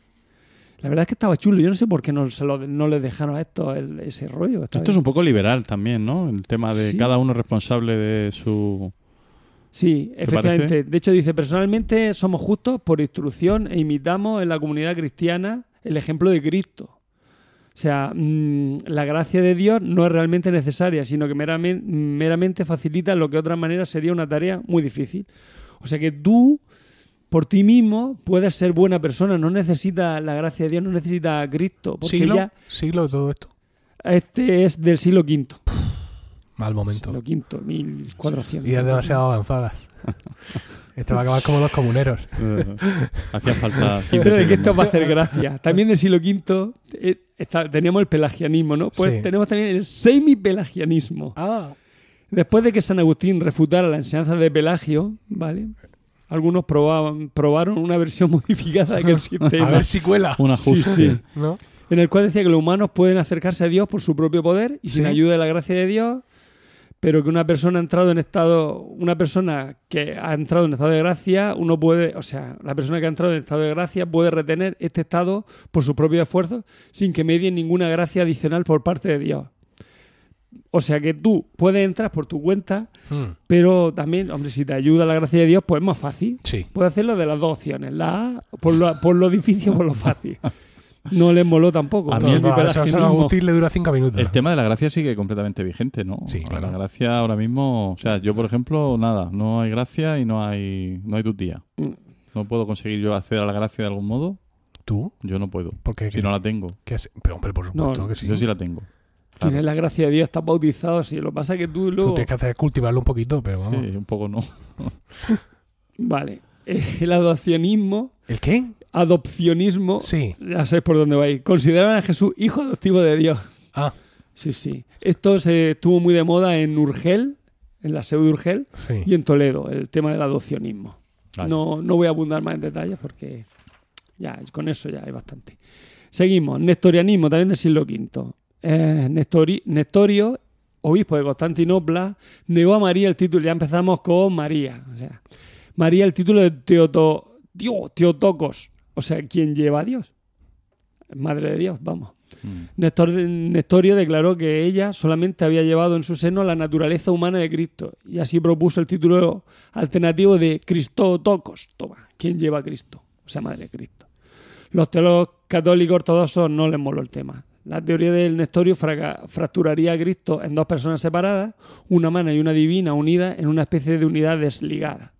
Por lo tanto, en el 432, en el concilio de Éfeso, María se llamó propiamente la Madre de Dios y había llevado en su vientre materno a la persona de Dios encarnado, que quede claro. Eh, vale, dice dudoso que el mismo Nestorio creyera la herejía que su declaración implica en este siglo. La iglesia oriental de Asiria ha sido históricamente considerada nestoriana, ¿vale? Para eso, para que lo sepáis. Los asirios, la iglesia asiria o siriaca será nestoriana. Bueno, monofisismo. Una sola naturaleza. Esta es la reacción al nestorianismo, ¿vale? Cristo era una persona, una sola naturaleza, fusionando lo divino y lo humano. Una sola naturaleza, griego mono, uno y física naturaleza, como ha dicho aquí el Nuestro distinguido, nuestro distinguido doctor doctor en, en griego. en lenguas muertas. Bien. Esto era tan malo como el nestorianismo, porque negaba la, plena humanidad de Cristo y su plena divinidad. Si Cristo no hubiera tenido una plena naturaleza humana, no habría sido humano y no hubiera tenido una, plena naturaleza divina. ah, y si no hubiera tenido una plena naturaleza divina, no hubiera sido totalmente divino. Se pasaron de frenada. O sea, efectivamente. Bien. No puede ser solo Dios porque también tiene que ser humano. Seguimos. Los iconoclastas. Eso sí que lo habréis oído hablar por el arte. Eh, siglo VII y VIII. Los iconoclastas afirmaban que era un pecado hacer pinturas o, est- o estatuas de Cristo y de los santos. Pero a pesar de que la Biblia dice que Dios ha ordenado que se hiciera estatuas religiosas en el Éxodo 25, 18, 20 y en las Crónicas 28, mm, capítulo 28, versículos 18 al 19, incluyendo representaciones simbólicas de Cristo. Por ejemplo, véase en los números capítulo 21, 8, 9 o en Juan capítulo 3 en el versículo 4. Fíjate, está todo documentado. Es lo que tiene la Iglesia Católica, que se lo sabe al dedillo. Seguimos. Mileniarismo joaquinita. Bueno, El milenarismo. Ha llegado, ya sabéis que claro, estamos ya en el siglo décimo. O noveno, final de Joaquín- noveno. Joaquinita. Es, de hecho, decía el mileniarismo joaquinita que era la era del Espíritu Santo. La plenitud. Efectivamente. Es la plenitud del reino del amor y la fe. Dios. Y el fin de la estructura jerárquica de la iglesia. Ahí es donde la cagaron. Eso, Ahí. no había problema. Ahí es donde la cagaron. O sea que ya el siglo, el, el año 1000 era el ahí va a venir el Espíritu Santo y vamos todos a amarnos libremente y la fe y Dios. Sí, sí. Pero claro, la iglesia no, no nos mola. Y la iglesia dijo, por ahí no pasó. Muchas ya". ganas de ir sin zarahueles por el campo, es lo que veo yo ahí. ¿Sabes? De ir con toda la cosa ahí colgando. Bueno, pues mm, seguimos con la después del ¿cómo era esto? Ya se. Mileniarismo joaquinita. Eh, es que se me ha olvidado los los- los de ay, ¿El qué? ¿cómo era? Espérate. Es que me sale- no me sale. Los gnósticos, gnósticos 2.0, 2.1, que eran los Semi- los priscilianos. o no los dan, espérate. Sí, los priscilianos, sí creo que eran esos. Sí, sí. Sí. Y ahora vamos ya con ya la, la- el La- sumum, que sí. son, que estos sí los conoces, estos sí los conoces. Los cátaros, el catarismo, Hombre, ¿vale? los cátaros. Los puros, eso. Anda que Efectivamente. no han dado sí. El catarismo es una mezcla entre religiones no cristianas reelaboradas con terminología cristiana. Hmm. El mundo había sido creado por una deidad maligna Toma. por el cual consideraban malo todo lo material y en su lugar se debía adoptar la deidad benigna, que Hmm. era lo espiritual, ¿vale? Los albigenses, que es un tipo de, de- o sea, es una manera de llamar a los cátaros, pero, o sea, todos los cátaros, todos los albigenses son cátaros, pero no todos los cátaros son albigenses. Yo pe- pensaba que José Miguel, eh, si hubiera venido hoy, pues seguramente nos iba a hablar de un poco de la situación de Podemos ahora mismo, ¿no? Pero veo que No, no básicamente, básicamente lo estás haciendo tú, ¿no? Venga, así que, Los albigenses conformaban una de las sectas cátaras más grandes. que de verdad. Decían que el espíritu es creado por Dios y es bueno, Sí. mientras que el cuerpo fue creado por el Dios maligno. La materia es mala, demonio. recordemos. El espíritu entonces debía ser liberado del cuerpo. Tener hijos era el- uno de los más grandes males. Lo cual ya Mu- te- muy mal, muy mal, porque muy entonces mal todo. Entonces, los cátaros no- mu- no- mucha mu- vida no iban a tener. ¿no? Total. Bueno, Eh, de hecho, no ya sé- que implicaba, o sea, Sí. si tú tenías un niño, estabas aprisionando otro espíritu dentro de la carne. Otra vez, again. Los espíritus viven libres y tal, y de repente tú, al crear un niño, ¡Fuck! trinca el espíritu pum, y lo metes en la Y carne. lo capuzas ahí otra vez. Lógicamente el matrimonio estaba prohibido, pero la fornicación estaba permitida. No Pero- pero ¿por qué? Eso no sabemos por qué. Eh, severos ayunos y mortificaciones de todo tipo eran practicados y sus líderes preac- preactivan la pobreza voluntaria. Ah, ¿será que practican la pobreza voluntaria? Claro, a ver si Bueno. se mueren. Estarán pensando y libero al espíritu de este cuerpo. Bueno, los cátaros se dividen en perfectos y la masa de fieles. Los perfectos eran los, digamos, como los curas, ¿no? Los- Y sí. luego la masa de fieles eran los que pues, mm, se casaban, Fornican un poco. fornican y tal. Sí. y- Un poco, y de, un poco de hambre, un poco de hambre, pero no mucha. Hacen merienda cena, por ejemplo. Esto me recuerda un poco. No sé si habéis visto o leído el cuento de la criada. No, He visto el- el primer- la primera temporada Eh, del cuento de la criada. Es, es una, una dictadura que también hace cosas que no se entienden de cara a su propio perfeccionamiento como dictadura, ¿no? O sea, toman decisiones como muy raras, ¿no? Y les pasa un poco a esto, a los cátaros, que no quieren tener hijos y es en plan, pero vamos a ver, entonces el objetivo suyo, el objetivo suyo real de todo, ¿cuál- ¿qué, hay detrás de todo esto realmente? Lo mismo lo que esperan es que muchos fieles fallezcan y nombren a la iglesia cátara como heredera, Pues, qué sé. ¿no? Podría ser, por ejemplo, una puede ser. una, una puede ser. estafa piramidal. Podríamos hablar del catarismo de esta forma. Venga. Bueno, eh, en cuanto. Bueno, se abolieron los sacramentos. Todos los sacramentos Claro, fueron. claro, efectivamente, matrimonio no, tal, bautismo- Lo único que quedó fue un, un sacramento suyo que era el consolamentum o consolatum, que es cuando te Hacerse vas. una paja. que- No, idiota. Que- No, eso es cu- Cuando te vas a morir. Sí. Cuando te vas a morir, te dan como una, una extrema unción que se llama consolamentum o consolatum. Ah. Que venga, te, Ah, para alégrate para porque por fin vas a, liberar al espíritu. por fin vas a quitarte la- el yugo de la carne ¿Y por vas- no se suicidan estos en masa Porque y tal? Va contra la voluntad de Dios. ¿Qué coño? Si, eh, si son materia mala, No, pero es que el Dios bueno dice. aguantar, no perseverar para Claro. curtir el espíritu, por claro, ejemplo. pues la pobreza. Bueno, pues como anécdota, es decir. ¿Cómo que como anécdota? Bueno, como anécdota, sí, sí. Puedes decir cómo acabó esto del Qatar, el, Ah. que- los albigenses. Venga. Acabaron en la batalla de, Be- de Bestier. No sé si recordáis Muy aquella, contentos todos, aquella en la que Simón de Montfort le dijo la- al obispo de, o arzobispo de León, no sé si era obispo o arzobispo, Mm. ¿Cómo voy a saber yo cuáles son los cristianos mm, buenos, o sea, separar los cristianos, los católicos buenos de los que son cátaros? Dice, tú mátalos a todos y ya Dios decide cuáles son los suyos. Ya, el obispo. Claro. Un pedazo de cabrón. Bueno, Ya no hay obispos de eso. No. Bueno, sí, hay- algunos quedan. Algunos que si les dejara. algunos quedan, sí. volvemos con la rama po- podemita con los valdenses. Los Val- Baldo era un comerciante que va a abandonar, era un, comer- un rico comerciante que abandonó todas sus riquezas. Ahí se queda la riqueza. Y dijo, fuera, yo quiero coger a Dios con, con alegría y, sin, y dijo que teníamos que ser pobres y más fáciles que entre un, Un camello, por el ojo de una aguja. que- Eh, sí. Entonces hizo una pobreza voluntaria en su caso. Lo que pasa es que, claro, sus seguidores se radicalizaron un poquito y se les fue de la mano y empezaron a pegarle fuego a la iglesia, a robarle a los curas, a matarlos y. En fin, en fin, acabó como muy, muy Rosario de la mal, muy Aurora. mal. En el siglo XIV, bueno, esto es del siglo XIII. Sí. El siglo XIV, el wi- wi- tío, wiglitismo. Que leen la existía- Wikipedia. No, es que debe ser por un tal Wiggle, Wiggly o algo así que sería el, el- el que lo dice. Bueno, existe una relación directa entre Dios y el hombre, sin que la iglesia medie. Ah, medio. estamos jodiendo. Los Lolardos. Se me va a gustar el nombre. Van a ser los. Van a ser los que siguen el wiglitismo, Sí. pero con un pero con Bueno, su versión social. Se lo mezclaron con, con el- los valdeses. Se fue una mezcla entre el wiglitismo y, y- y lo- y el valdesismo. Y se pusieron los lardos, ¿no? En- en- Mira, por ahí va unos lolardos. Tuvo que haber un momento que se cruzaran cinco o seis de estos de las tribus. Entonces ya entró en la subversión social, que dijo, como la iglesia no nos vale, vamos a pegarle fuego también a la iglesia, pobreza, tal, tal". se le fue. Ahora, mm, en el siglo XVI, la sola escritura, sola fide. Vamos, estos son básicamente los... En el siglo XVI ya, eso es ayer. Sí, esos son Esos ya, son los pijos de la energía. esos son ¿no? ya O los seguidores de los luteranos y toda leer. esta gente. Sí. Vale. Entonces dice, grupos protestantes despliegan una amplia variedad de doctrinas. De todo modo, voluntariamente todos ellos afirman creer en la doctrina de la sola escritura. Sí. Pues la escritura solamente, la idea que debemos usar solamente la Biblia cuando formamos nuestra teología. ¿Vale? O sea, Sola fide, una sola fe, como Sí. muchas veces se mal escribe, o sea, solo por la fe, la idea de que solo justificamos, eh, solo somos justificados solamente por la fe.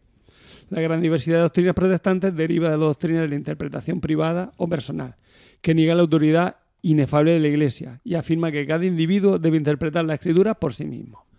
Pero esta idea debe ser rechazada porque en Pedro, capítulo 1, mm, versículo 20, dice que la primera regla para interpretar la Biblia es pero tened presente ante todo que nadie puede interpretar por cuenta propia una profecía de la Escritura. Lo dice claramente la, la Biblia. E Intentó, bueno, se intentó poner a la Iglesia contra la Biblia, negando que el magisterio católico tenga la autoridad infalible para enseñar a, interpre- a interpretar la Escritura. Es la lucha entre, bueno, ya lo sabéis lo que Sí. es el luteranismo. Existen más de 30.000 denominaciones y unas 270 nuevas formas cada día de protestantismo, o sea, de, de- Sí, de, iglesia de reformadas, sí. Efectivamente.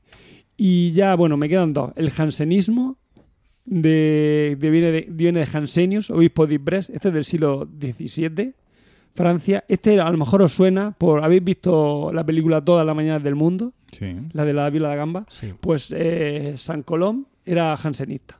O, o si no era jansenista, era, mm, digamos que era, ¿cómo se dice? Simpatizante de los jansenistas iba a tocarle la viola de gamba ahí en, en sus cosas cuando hacían los oficios de tinieblas. Que lo dice además en la, en la película.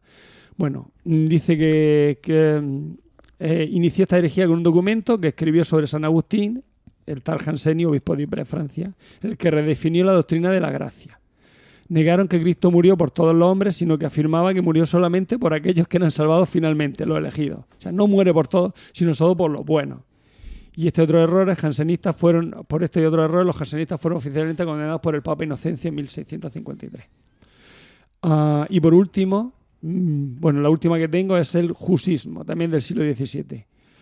Añadió a los preceptos de Wycliffe, recordamos el wyclifismo, este, sí. la denuncia de los vicios del clero y del papa. No, o sea, eran hombre, como los lorardos, pero ya del siglo XVII. Sí, sí. Y Jan Hus fue, ju- junto con, creo que es Pedro de Praga el otro, fue quemado en la hoguera en Praga, Correcto. como Dios manda. Eh, si quiero os digo, bueno, dice lo que dice la iglesia. Dice, la herejía ha estado con nosotros desde el principio de la iglesia, ¿Cierto? aunque hasta han sido mm, algunos hasta han sido originadas por líderes de la iglesia que tuvieron que ser corregidos por concilios o por los papas. Afortunadamente tenemos la promesa de Cristo que ellos nunca prevalecerán contra la iglesia, porque él le dijo a Pedro, tú eres Pedro y sobre esta roca edificaré mi iglesia y las puertas del infierno no prevalecerán contra ella. Mateo 16, cap- versículo 18. Et portes inferi non prevalent. Bueno. Eh, y la iglesia es, usando la palabra de San Pablo, el pilar y fundamento de la verdad. Timoteo 3, versículo 10, 15. Y con esto acabo. Muchacho. Ah. Tío, y eso que soy ateo, ¿eh? Totalmente. Cómo mola. ¿eh? Estoy ahora ateo- mismo. Es un ateo muy Estoy raro. ahora mismo que se me sale el corazón del pecho. sí, es un ateo muy raro, esto es Sí. cierto, sí. No, yo lo que opino es que si perteneces a la iglesia católica, si tú perteneces a un club, tú tienes que acatar todas las reglas de ese club. Ya está. Y si no, pues, eh, pues vete del club, Ahí estás. que es lo que hicieron los, los herejes. Muy bien. Magnífico. Está muy bien, ¿eh? Grandísima sección.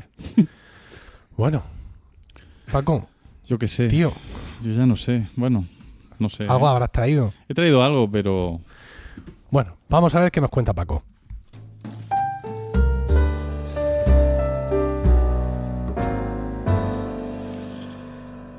Hay que decir de, de Paco que eh, estamos en su casa hoy. eh, hemos tenido algunos problemas de grabación que finalmente han dado con los huesos de José Miguel en un avión camino de Stuttgart. Y estamos en casa de Paco y no ha dudado en eh, sacarnos los mejores polvorones que tenía en su bodegas. Y los peores también todos. Y los peores también. kilos o tres aquí. Vale, y Diego ha devorado, ¿cómo era Diego? Un Antes rollo. Un rosco de vino con almendra. Ya me voy a tomar una bolita de coco que lleva chocolate. Yo, fuera. bolitas Ah. de coco, no puedo. Yo es que no soy muy de estas cosas. Si no, ya habría caído sobre de ellas. ¿Eh? Yo tampoco. Si no, no, No, durado tanto. Bueno, Lo tengo que esconder un poco por mandato familiar. ya. Pero porque aquí sí se le pega al tema en casa. Es que no sé quién vino un día con una bolsa de dos kilos de polvorones Sí. y no convenía. Ya. No digo más. Venga. Pues eh, aclarado este asunto doméstico, sin duda, Paco, ¿qué has traído para nosotros? Bueno, pues yo creo que ya, si quedaba alguna duda de que este es el mejor podcast que hay en, en- en el mundo, Sí. Eh, ha quedado confirmado. Porque a ver quién puede empezar hablando de eh, Ladybug, Ladybug. y acabar hablando de la cólera de Aquiles. Nadie. Esto nadie. no, sucede en ningún No sitio. Quizá por alguna razón sensata se produce algún cortocircuito. Este es el momento para que. Por falta de eclecticismo, ¿eh? Sí, que la sí. gente es que es muy. ¿Eso era una herejía también? El- ¿O no? No llegó, no llegó a ser. Bueno. Bien. Pues sí, yo voy a hablar de la cólera de Aquiles, eh, es decir, de la Ilíada. Eh, ¿con, ¿Por qué? ¿Por qué se me ocurre a mí hablar de...? Llevo mucho tiempo queriendo hablar de la cólera de Aquiles, porque es eh, uno de los... La Ilíada es uno de los libros que a mí me han marcado, pero no veía el momento. Eh, pero a raíz del último episodio en el que, bueno, mm, digamos, sentí cierta culpabilidad por traer un tema frívolo y poco preparado, eh, dije, bueno, Perdón. Pero si tú, fuiste, tú, si tú eras el que ibas preparado, eran los otros fue- dos cabrones, uno sobre la Navidad y el otro sobre por qué en me mudo. comparación con ellos, sí. Qué huevos con ellos, sí. Pero encima me echan a mí la bronca porque, porque Pero era muy largo lo de los nazis. Si es que si te hubiéramos dejado, estábamos ahí todavía. Te juro que el otro día estaba oyendo en, eh, en el disco en el coche y de repente sale Furtwängler y, digo, y me quedé al final sin saber si este era nazi o no era nazi, pero bueno, Bueno, no, ya no, está. déjalo, déjalo, déjalo, no, no invoques, no invoques. Vale. Venga. Que leí el otro día un, un tuit de Arturo Pérez Reverte, a quien sigo con fruición, que no con devoción, eh, y, entraba así a saco diciendo lo siguiente. La Biblia, El Quijote, Ensayos de Montaigne, Ilíada, Odisea, Eneida, Divina Comedia, Teatro de Shakespeare, Corán, Historia de la República Francesa de Michelet, Sistema de la Naturaleza de Holbach y Meditaciones de Marco Aurelio, El Conde de Montecristo y Oráculo Manual de Gracián. Del Oráculo Manual de Gracián es de lo que hablé en, en el último programa. Es la lista de libros que él recomienda como indispensables para una base cultural de cualquier persona que quiera tener. Eh, Supongo que algunos de esos libros leerlos y otros cono- conocerlos. saber de qué van. Porque léete la Biblia. La Biblia, La está Biblia chula de tiene leer, su- tiene- hombre, Sí. puedes leer alguna así en, en diagonal para Sí. cuando empieza con, con la- los jueces, pues eso te lo salta. ¿eh? Tengo que mirar en Goodreads. Goodreads es una eh, Sí. red social de lectura donde vas poniendo los libros que te estás leyendo, el progreso que llevas, luego los comentas y tal. Tengo que buscar la Biblia. Ah, sí, A ver si hay mucha gente. Acabo de terminar, no, no esperaba que acabara con un apocalipsis, tal. Súper fuerte como acaba todo, no sé qué. tal. Jolín, cuando, yo- cuando yo llevaba a la biblioteca del instituto, un día vino un niño a llevarse la Biblia. Nos quedamos todos así que en silencio, se hizo el silencio, el chico Sí. con su Biblia, pasó un ángel. Oh, Quería, pues yo quería saber, por ejemplo, si, porque más o menos Shakespeare eh, lo tenemos leído. Sí. Montaigne ya quizá No, menos. yo no, yo no. no. Menos. La Divina Comedia yo recuerdo haberla leído y recuerdo que no me gustó Sí, nada. sí, me lo comentaste No me mí. gustó nada, hace- hace muchos años también. Pero es que no había, yo creo que la traducción, ese es un problema del que hablaré luego. Quijote para mí, vamos, maravilloso, indispensable, dos veces ya y, y las que vendrán. Y eh, es muy común que la gente se refiera a la Ilíada de la Odisea con veneración, A pero me gusta mucho la sin haberla leído Sí. muchas veces. Eh, Sin haberla es- leído, ¿te refieres sin haberla leído muchas veces o muchas veces sin haberla, haber- muchas veces sin haberla sin leído? haberla Ah, leído, vale. ¿vale? Eh, y bueno, yo también, es decir, yo, yo, yo soy del gremio, dime, dime, dime. Yo a ti te vas a sentar mal, pero yo soy más del Tino Odisea y del Tino Iliada, ¿eh? Porque a mí la Iliada me resultó un poco dura, la de no sé qué, cante la musa. Pues la, hoy te voy a convencer. la ira del... Hoy te voy a convencer de lo equivocado que estás. Y te la vas a volver a leer. También es verdad Y y que si no te dejas convencer, serás un hereje. También es verdad que La elegía También pujardonista. también es verdad que la leí cuando era joven, muy Claro. joven. La Odisea de- también cuando era muy joven y me gustó mucho. Y es la que la Odisea leído. es una lectura como más juvenil. Claro. ¿sabes? Porque son cosas de amores, de Claro. aventuras. En la Ilíada hay mucha muerte, mucho El odio. problema, Sí. el problema de estar con gente de, esta, de este nivel intelectual es que los oyes decir que esas son lecturas de juventud. Y claro, yo no No, paro, no, yo no. no paro de que yo- pensar. Que la Odisea es muy no divertida, paro, ¿eh? estoy hablando con los oyentes. Yo no paro de pensar en mí de joven leyendo los no libros leímos, de, Sigue tu nuestro. propia aventura, sí, aquellos, pues, aquellos rojos que es que de aventura, o la- como, la muchísimo la historia interminable. Y yo ya pensaba que yo era, vamos, el colmo de, lo refinado. No, Y estos dicen que la, la Odisea es una lectura de juventud. Sigamos escuchándoles. Resulta que si sigues leyendo todo el hilo que se desarrolla, entonces empiezan, la, empiezan los comentarios. Pues yo, el Quijote, no pude con él. La Ilíada, tal, eso es infumable, tal. Hay uno que dice, ¿no incluirías el nombre de la rosa en esta lista? Hostia. Hay otro que dice... Y se tira al suelo, y se tira al suelo. Ah, no, que dice, me fa- si se tira porque luego le llueven, claro. Dice, a mí me falta ahí el, ¿cómo era el nombre del ¿Cómo era esa de...? Sí, ah, el sí. nombre- La sombra del viento. La sombra del viento, de Ruiz. Zafón. Sí. Pero eso es por provocar, eso Pero es un este- troll. Sí, no, Sí. yo creo que Pérez Reverte ya es un provocador cuando dice todas estas cosas porque sabe que luego se lo va a pasar bien. Algo de, Rack- de Jack Ryan también, ¿no? Alguna cosa así. Claro. De Ken Follett. Dios. Bueno, pues eh, vamos a ver una cosa. Es verdad, es una lectura difícil. Es una lectura difícil porque básicamente está muy alejada de nosotros en muchísimos aspectos. Eh, pero se puede leer, o sea, si yo la leí, de verdad, yo la leí con 19, 20 años mm, y no era una persona, ni lo soy ahora, pero entonces menos, de una cultura elevadísima. Los cojones. No, Continúa. no, que es así. Y, mm, y- y si yo pude, ¿por qué no va a poder cualquiera? Eh, lo que pasa es que, eh, bueno, pues hay que quitarse una serie de prejuicios, ¿no? Hay que, hay que, hay que aguantar hasta que te sumerges en ese lenguaje un poco difícil, muy arcaico. Estamos hablando, por si acaso alguien no se sitúa, como le decía alguien a Pérez Reverte, ese libro tiene 300 años por lo menos. El libro tiene 2.700, 2.800 años en el mejor de los casos, ¿vale? Es el, el comienzo de la literatura occidental y es el comienzo, un comienzo tan brillante que ha marcado toda la literatura, ¿no? Em, Claro, estamos en la era del Twitter y pedir a, pedir a gente que, que lea sin prejuicios y que lea con tiempo para sumergirse en el lenguaje es casi, casi heroico, podríamos decir, ¿no? Eh, ni el propio Aquiles podría, a lo mejor se le podía pedir esa- ese esfuerzo. Eh, pero nos va a dar, para empezar, como primer aliciente, vamos a tener un viaje al pasado muy interesante. Vamos a descubrir cómo era esa cultura, esa civilización. La gente se, se mata por ir al museo de no sé qué, hacer una cola de cinco horas, luego ve la, se hace la foto y sale contentísimo. Cuando aquí tenemos un fresco mucho más vivo y más realista de cómo podía ser, eh, eh, no eh, simplemente cómo era la casa o cómo, sino de todo, el for- las formas de vida, religión, las formas de amor, que luego lo más interesante es que no difieren mucho, mm, de hecho la mayoría de las veces no difieren nada de las que hoy en día tenemos. Eh, Bueno, es así, o sea, ¿en, en qué? Ahora, ahora lo comentamos si quieres. pues sí, también tienes razón, pero yo trinco a Briseida y ala, y esta para mí. Eh, eso Yo trinco a Briseida y esta para mí. Sí, no, el otro que Ah. no, que no es para mí, que me la tienes que dar, que es mía. ¿A qué año nos tenemos que ir para ver cosas parecidas aquí? ¿Hace falta irse muy lejos?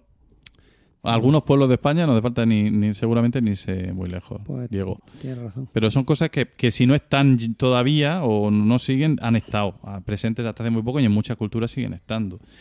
Eh, bueno, y luego además a est- a esto se une el hecho de que hay valoraciones de gente muy, muy cualificada, como el caso de Mary Bird, eh, que premio Príncipe de Asturias, de Humanidades y tal, una mujer inteligentísima y eh, cultísima, mm, a la que seguramente en una declaración un pelín fuera de contexto y tal, pero le titularon un artículo o una intervención con las palabras Homero nos ha dado un modelo de sumisión femenina mm, para la posteridad, ¿no? Como queriendo decir que el hecho de que la autoridad de Homero, en el caso de Penélope, por ejemplo, o en el caso de otras mujeres, eh, presentara a las mujeres sometidas al varón, sirvió de refrendo, casi casi como si se tratara de una sagrada escritura, para que luego el papel de la mujer fuera ese. ¿no? Yo no estoy en absoluto de acuerdo con esa, con esa lectura, pero estoy bastante convencido de que probablemente es un poco, está un poco sacado de contexto respecto a lo que ella quiso decir. Hay un libro que leí no hace mucho que se llama La guerra que mató a Aquiles, eh, de Catherine Alexander en, en El acantilado. Es un libro eh, excelente que, eh, en el que narra la Ilíada como lo que es, una historia de guerra. Y, y lo que hace ella es analizar los distintos pasajes de esta obra, eh, comparándolos con relatos de guerra de todos los tiempos y particularmente cercanos, con relatos de la guerra del Vietnam, de los, eh, lo que cuentan los generales, lo que pasaba entre los historias que pasaban entre los soldados, para demostrarnos que en realidad, en, en todo este envoltorio eh, de, de lenguaje poético, épico, en, estas, en medio de estas hazañas increíbles, ¿no? en medio de estas intervenciones divinas, ¿no? que de repente el dios fulanito se mete en la acción, participa e incluso a lo mejor hasta se lleva un rasguño de una lanza de, de uno de los combatientes. ¿no? Pues en medio de todo eso lo que hay es una historia humana de sufrimiento eh, de, y de, en fin, de, lo, de lo que es la guerra en toda su crudeza. ¿vale? Entonces, en ese sentido, mm, eh, nos está retratando al ser humano eh, en, en su, digamos, en su versión, en, su, en, en la situación más crítica, más compleja en la que se puede ver. ¿Y qué más cosas surgen en esa situación? Pues surge todo, todo lo que podemos esperar de cualquier obra literaria hoy en día. Tenemos la lucha por el poder, tenemos eh, el resentimiento del poderoso hacia el que es mejor que él, como es el caso de Agamenón eh, con Aquiles, como el, digamos, el inferior pero moralmente superior, como es Aquiles, se revuelve contra eso, se niega a participar en la batalla para perjudicar a Agamenón que le ha ultrajado, eh, y cómo de por medio hay distintas historias, relaciones humanas, de amistad, de amor, eh, incluso el elemento, uno de los elementos más eh, deslumbrantes para mí, ¿no? Como en medio de la batalla, cuando se están enfrentando, voy a usar los términos que usa Homero, los eh, teucros, que son los troyanos, y los aqueos, que son los, los griegos, en medio de ese enfrentamiento, eh, dos eh, combatientes que se han conocido en algún momento de su vida o que son conscientes de que sus padres o sus abuelos han tenido entre sí algún tipo de relación de hospitalidad. Es decir, hace 20 años cuando no estábamos en guerra, tu padre vino a casa de mi padre, yo me acuerdo porque yo era pequeño y esto lo vi. Y entonces se ponen a recordar ese momento, dejan la batalla, hacen una especie de, mini tregua personal y allí mismo se ponen a abrazarse, se dan regalos, se recuerdan los, los buenos momentos que han pasado y dicen, bueno, nosotros ya no- nos respetamos, ¿no? Luego se van a matar al que está al lado y no hay ningún problema.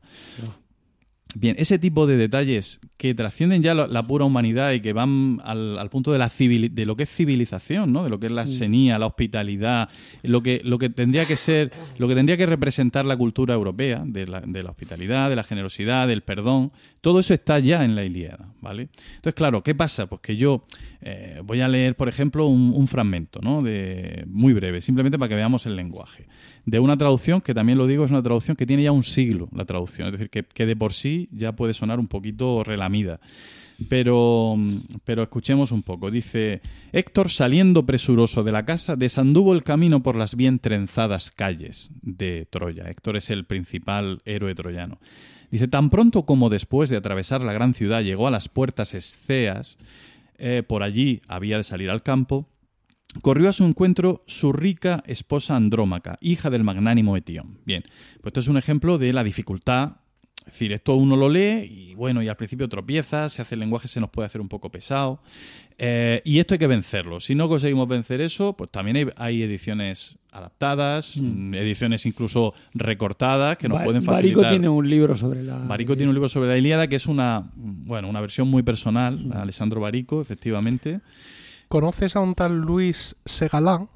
Es la traducción que estoy leyendo es la de Luis Segalá. Ah, vale. Es que yo, mientras hablaba, me he metido aquí a Amazon a poner Iliada, así en plan random, y lo primero que me sale es una edición de, de este señor Luis Agala, que luego por afinidad veo que tiene otra de la Odisea comentada y tal. Sí, este es un personaje muy interesante eh, y es curioso que un siglo. Bueno, su, su traducción es, como ya no tiene derechos de autor, es la que usan todas las ediciones que se hacen por ahí en internet y que están disponibles para. Incluso algunas de pago, ¿no? que Sí, te cobran esta- un euro por tal. No, estas son 2.84. Supongo que por el- Harán- la maquetación. Harán algo más, sí. Sí, maquetar. Está en Amazon Prime también. Porque ¿no? las hay... O es un límite. No, las hay gratuitas y la Mm. gente se queja. "Eh, Está gratuita, pero podría estar mejor editada. mi, mi, mi, mi, mi. Pues sí, la gente es así, Sí, un poco así. sí, somos, cierto, somos así así. es, sí.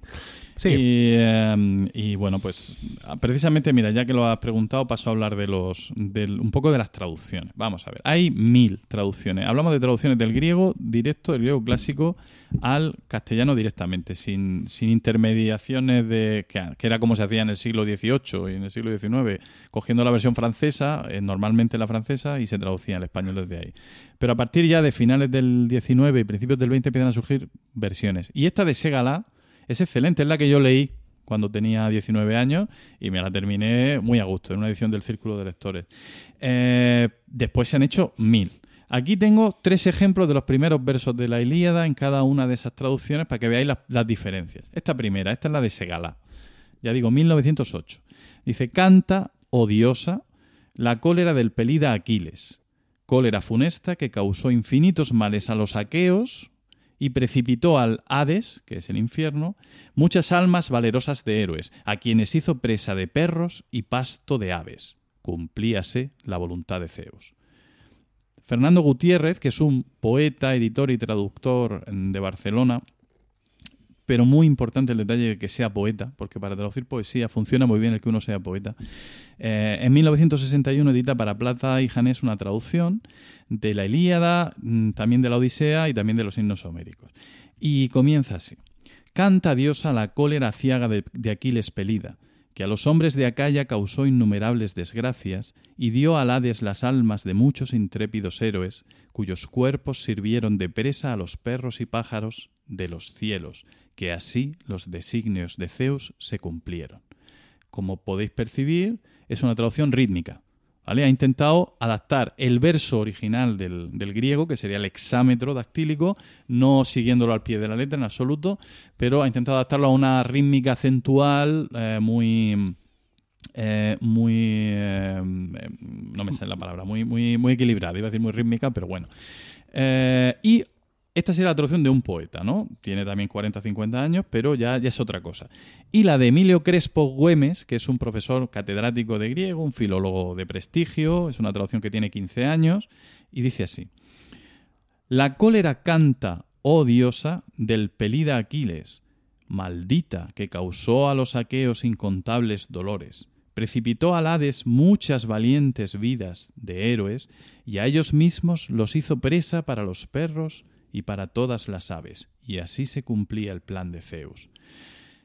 ¿Qué tiene esta traducción de especial? Que es una traducción de filólogo. Y una traducción de filólogo normalmente va, va a recoger con más cuidado todos los significados, to- to- toda la profundidad del- de los matices que, eh, que en una traducción más poética se pueden perder, pero normalmente se lee con menos... Normalmente, digo, esto ya depende de gustos. ¿eh? A mí, por ejemplo, la que más me gusta de todas es la segunda. ¿Vale? Hay una traducción de la Odisea buenísima de, de José Manuel, creo que José Manuel Pavón, que es toda así, toda en, en una especie de verso, de falso verso, y se, y se lee con, con, con delectación. ¿eh? Bien, pero digo esto simplemente porque si vamos a leer la Ilíada, y debemos hacerlo, ¿vale? Un propósito para allá, para, para los próximos romanos, todo el mundo que se haya leído la Ilíada, por favor. Coño. Yo para el próximo no, pero yo prometo leérmela. Pero hay una versión que de Luis Alberto de Cuenca que solamente tiene editados los dos primeros cantos, que eso se lee rapidico. Además, el segundo canto ya os digo que desde el verso 300 hasta el final os lo podéis saltar, porque es un catálogo de naves. Se tira 400 versos diciendo y de y de la de, de Tesalia mm, rica en caballos llegaron 50 remeros al frente de los cuales iba lo Pirito, hijo del Ámpito, no sé qué. Y de Beocia, no sé qué, llegaron tal y así ¡De 300 versos. Beocia! ¡Con 400 remeros! Si es que eso es lo que me mataba ahí de la, de la Iliada, que empezaba a soltar, a soltar, a soltar. Pero eso es un recurso épico de la épica oral, son los catálogos. Entonces, eso te lo puedes saltar, no pasa Ah, nada. vale, vale. Ese, ese te doy permiso. Me das permiso, bien. Sí. Bien. Pero ¿qué no te doy permiso para saltarte y qué sería imperdonable, Diego? Que Dios mío. tú, que tú, que además te gusta. eh, te gusta Mira, profundizar en las cosas. Te Yo gusta la Odisea me la he leído temas. como si te la digo 20 veces, te estoy mintiendo. Más. O sea, me encanta la Odisea. Pero la Iliada es que me, me cortaba todo el rollo ese de, de- de- del hijo de no sé quién, fulanito de no sé cuánto. Las digresiones, No. todo eso, sí. De acuerdo, de eso también en la Odisea, Entonces, pero es tú verdad que el hay Señor menos. de los Anillos, nada, ¿no? No, no, me, yo me- son 1200 páginas, yo la, la, la reduje la segunda vez que lo leí para ver si así me gustaba a 600. El Señor de los Anillos. Sí, Ah. lo quité en 600. lo Es que en entonces 600. es que debe ser algo porque a mí el Señor de los Anillos la- lo he leído dos veces entero de cabo a rabo y me ha encantado las dos veces. yo Solamente he eliminado la historia de Don Bombadil, Ay. que es que eso sí que es un pestiño ahí que no sabe muy bien, pero bueno. Yo sé que os gusta mucho, pero a mí no me gusta. A mí me encanta. Lo he leído dos veces, ¿eh? Una primera vez y dije, y dije, a lo mejor es que me pilló mal, voy a leerme la otra vez, a ver si es que realmente soy yo. Mira, voy a aprovechar para hacer una cuña en estos momentos. Y es que eh, tenemos un podcast en Emilcar FM. Ah, tenemos sí, varios sí. nuevos podcasts que aquí no les hemos dado no les hemos dado comba cuando es eh, obligación. Pero ya que estamos, vamos a hablar de uno de ellos, Habitación 101, Me encanta. Que es un podcast que le encanta a Diego, ¿vale? Es un podcast mensual de literatura en el que Sara Barberá comparte con nosotros su pasión por los libros y nos habla de sus lecturas tanto presentes como pasadas y futuras. Su último capítulo, que es de 23 de enero, se titula El Imperio Final. El Imperio Final es un libro de Brandon Sanderson. Es el primer libro de una trilogía. Y ya nos advierte ella que este es, por así decirlo, el Tolkien de nuestra era, en cuanto a la épica y a la grandeza de todo lo que escribe y toda esa historia, que ahora puede parecer como muy osado equipararlo a Tolkien, porque Tolkien es un autor relativamente reciente, pero que ya está en, en los altares. Pero bueno, y de hecho ha recibido muchas respuestas de mucha gente que sí, que ha leído el libro, que está muy bien y todo este tipo de historias. Y ahí dejo eso para los que os vaya Yo de toda hecho, esa tela. yo de hecho ya me he leído un libro recomendado por ella, que era el de un cuento oscuro de no sé qué, Novik, de una chica, de una señora. Y ahora hoy he empezado a leerme el Antri, también de- Pero que- del último capítulo de ella. Pero esto que fantasía histórica. Esto es fantasía, fantasía. Fantasía Tal pura cual, y dura. fantasía de y dura. duendes, elfos y demás. Sí, de magos más que. De magos. Bueno, el otro era más de magos que de, que de duendes y tal. Y, Alguien viene. Y este, pues, como llevo dos capítulos, o sea, dos capítulos no, llevo diez páginas, pues no te puedo decir, porque he empezado hoy a Sí. leérmelo. Bueno, mientras Paco Y me- acude a la llamada del Y, timbre de y tu casa, recomiendo, Sí. recomiendo el capítulo, es mm, el anterior a este, el anterior a este es el de recomenda- el vivo. el de la, no, el de la Navidad, en el Ah, que... entonces no es el anterior, es el, el otro. Tío, pues el anterior del anterior. Sí, especial, especial recomendación en Navidad, Ese- de ese 15 está de muy chulo, diciembre. porque te dice un montón de libros que, que bueno, que están interesantes. Si tú has leído el cuento, un cuento oscuro de Naomi Eh, Novik. ese, ese, ese, Vale, perfecto. Yo me quedé con el primer capítulo de Los, de- los Desposeídos, que esa era, era una novela distópica. A Sara le gusta sobre todo la distopía. Yo es que la distopía. Yo es que soy muy de distopía. Yo es que no, Entonces, porque me, me- me- me- me entristece. claro, Es, es, que como la Iliada, sé que va a acabar mal. Oye, pero esto no puede ser. Yo tengo que hablar de la Iliada bien y solo está hablando él mal de la Iliada. Esto Sí. No, no, no, no. Que va a acabar mal. Sé que va a acabar mal. Sí, porque es que yo, yo a mí Héctor me gusta mucho. Porque era un, es un tío que se viste por los pies, mientras que Aquiles es un poco, ah, ahora sí, ahora no, ahora sí. Y encima hijo de un dios, no tiene ningún mérito. O sea, hija de una diosa, bueno, de Tetis, ¿no? Era de- Si tiene un mérito, Diego. Tiene el mérito Te- de que. Tetis no era una ninfa. Sí, bueno, pero era una... Es que hay dos una- tetis, hay dos tetis. Una tetis que es una diosa importante y luego hay otra tetis que no más que una ninfa es una nereida. ¿no? Ah, Eh, Nereida, sí, creo que sí, Nereida. Y eh, que es una divinidad menor. sí, sí, ¿vale? efectivamente, es otro rango. Eh, mm, a ver, a ver, A ver. esto has dicho tú, ¿qué has dicho tú hace un momento? Recuérdamelo. Que yo soy más de Héctor, que es un tío ahí que está defendiendo su país, su tal, su... Que se viste por los pies. Buena gente, se viste por los pies, buena Sí. gente. Buena gente. Buena gente. Y Aquiles no, es buena gente. Aquiles, para empezar, no tiene mujer. Y eso ya, mm, o sea, yo empatizo más con Héctor, que tiene su hijo, que tiene que cuidarlo y que se lo van a, pa- lo van a fumigar. lo- el- Pero tú sabes que Aquiles tiene 17 años cuando va, de hecho tiene 10 años cuando va a la guerra de Ah, Troya. pues no, Lo descon- sabes, ¿no? Desconocía el tema. Sí, le pasan una esclava y, y con eso ya se va apañando, pero, pero él no está casado porque no le ha dado tiempo, básicamente. Ah, desconocía, se lo han llevado a la guerra con 10 años. Pero yo, yo no sé. Te faltaba ya, ya, es ahí. Ya lo de los 10, mm, Y luego- me ha... ¿De dónde ha salido tu mi- hijo? Mi hijo estaba, estaba por ahí. Pero ha salido como un, como un espíritu, como si estuviera en la cocina sí, todo el pero rato. muy discreto, es que no quiere, Sí. como le he dicho que no Ya. que estábamos aquí. Que te digo que Aquiles tiene el, el mérito de saber que si participa en la guerra va a morir, porque lo sabe, hay un oráculo que se lo ha dicho, que morirá, su madre lo sabe, y aún así él se empeña Se en ir a la guerra. Pero no vaya.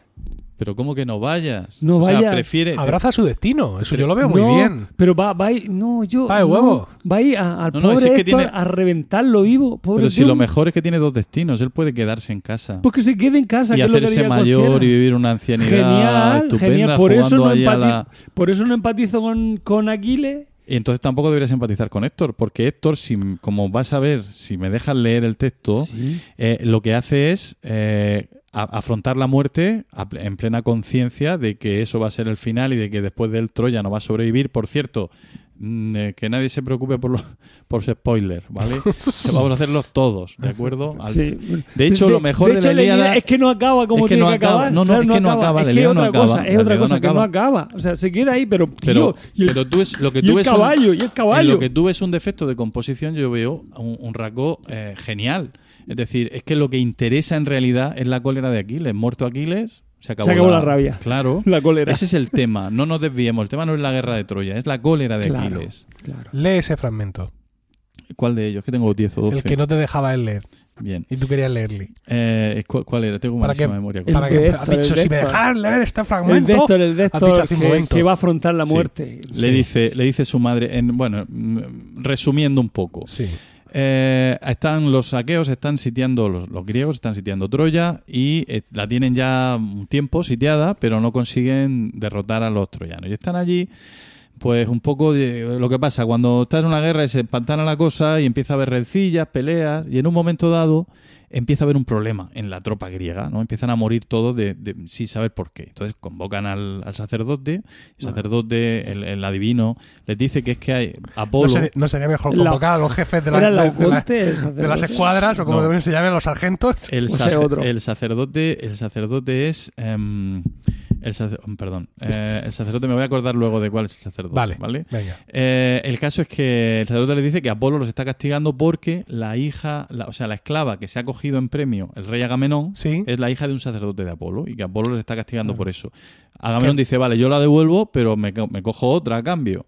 Y entonces aquí les sale a decirle que eso no se puede hacer, que si te ha tocado, te ha tocado, te fastidia. Entonces dice, pues voy a coger la tuya, tuya. voy a coger. Oh. Y el otro dice, no tendrás lo que hay que tener. Se lo dice con bellas palabras, no con estas palabras vulgares, Sí, sí, ¿no? sí. Que es lo que- el- la motivación para la Ilíada también es esa, es decir, Mm. ver cómo se pueden decir las cosas. Por ejemplo, cuando finalmente se la quita, le dice a Aquiles, no le dice, joder, la gran tal, que te voy a tal. Le dice, borracho, que tienes cara de perro y corazón de ciervo. Jamás te atreviste a tomar las armas con la gente del pueblo para combatir, ni a ponerte en emboscada con los más valientes aqueos. Ambas cosas te parecen la muerte. Dice, es sin duda mucho mejor arrebatar los dones en el vasto campamento de los aqueos a quien te contradiga. Rey devorador de tu pueblo porque mandas a hombres abyectos. En otro caso, Atrida, este sería tu último ultraje. ¿Se puede decir algo así de una manera mejor, Diego? Hoy dirían te reviento el pecho payaso, por ejemplo. Por Podría ejemplo. ser, Sería la, manera pecho, de payaso. decirlo. de- de- Sería. de- mm, bueno, en fin. Eh, total, que el al final se la quitan. Y él se va, Aquiles se va, se va a matarlo, pero aparece eh, la diosa eh, Atenea, le toca el, pe- el- el hombro sin que nadie más la vea, pero él la ve, y le dice, contente porque no es el momento. Dice, ahora quédate sereno, tranquilo y tal. Entonces se va llorando por la orilla de la playa, ¿no? Al- con el rumor de las olas, y allí se para y empieza, y su madre que lo oye llorar sale del fondo del mar y va a consolarlo. La madre sabe todo, sabe lo que le ha pasado y lo que le va a pasar. Y le dice, respondió Tetis, la madre, derramando lágrimas, ay, hijo mío, ¿por qué te he criado si en hora aciaga te di a luz? Ojalá estuvieras en las naves sin llanto ni pena, porque tu vida ha de ser corta. Y ahora, además de que tu vida será breve, eres el más desgraciado de todos. Con destino funesto te parí en palacio. ¿Vale? O sea, mm, se puede expresar de una manera mm, más eh, acertada el, el dolor, la compasión, la solidaridad, la impotencia de una madre. ¿Se puede, Diego? No. Si me tiene ganado, si la voy a leer, pero. Es que hay que... mm, bien.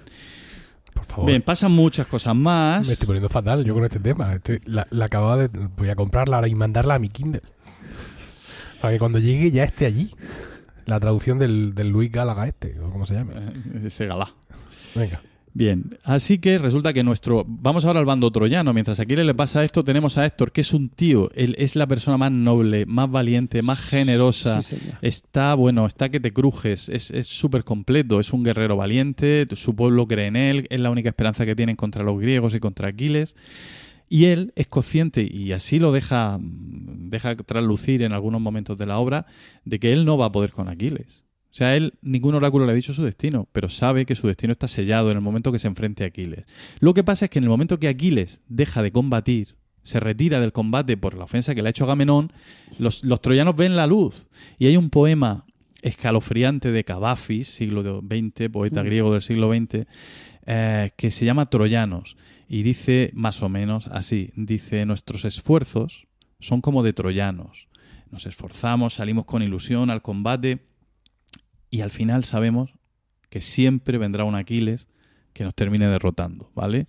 Bueno, Lo Pues- está diciendo, lo acabo de decir de memoria. memoria. ¿eh? no, Lo ha dicho no, de memoria. No, Sí. pero no era, no era, era una paráfrasis. Es que no, su- era, Bueno, pero, no era el- joder. no era el- Bueno, su cultura no es muy elevada, ya lo ha dicho antes. Sí, ¿no? sí. Está siempre en- a ese nivel, que es el Sí. nivel de lo que me gusta, por desgracia, que no es tan amplio. Eh, así que eh, eh, Héctor, mm, en toda la refriega, en un momento de combate que parece que pueden ganar, pero que no está ahí organizando las líneas, se vuelve a la ciudad un momento a resolver un problema. Saliendo de su casa, es el fragmento que he empezado a leer antes, desandó, eh, antes, desandó el camino por las bien trezadas calles. Dice, ahí ¿Se se encontró... Sandó o? Aquí dice de Sandubo, tiene usted razón. Eh, y se dice así, vamos. Dice, em, dice, allí se encontró a su esposa Andrómaca. ¿Vale? Antes has dicho su rica esposa. Sí, y ahora diré a su rica esposa también. También. Eh, sois lo- ha sois llamado- los mejores No, oyentes es que del me ha mundo. llamado mucho la atención. Era su rica O esposa. sea, Estos como- son los A epítetos. mí me ha sonado como si se lo reprochara. Mira que se ha casado con una de la Gran Vía, no sé qué. ¿sabes? Pues no es un epíteto es positivo. Es como cuando le dicen a Aquiles el de los pies, ligeros. ¿no? Ah. Dice, y su rica esposa, Andrómaca, ah, iba acompañada por una doncella que llevaba en brazos al tierno infante, hijo de ambos, llamado Astianacte, por otros llamado Escamandrio, porque tenía dos nombres además. Dice, al ver a su hijo, el héroe. Totalmente. al ver a más su conocido hijo, como Pepe. No. al ver a su hijo, el héroe eh, Héctor Sí. sonríe silenciosamente. Andrómaca, llorosa, se detiene a su vera y cogiéndole la mano, le dice, Desgraciado, tu valor te perderá. Y esto era cuando pensaban que podían ganar. No te apiadas del tierno infante ni de mí, infortunada, que pronto seré tu viuda, pues los aqueos te van a acometer todos a una y acabarán contigo.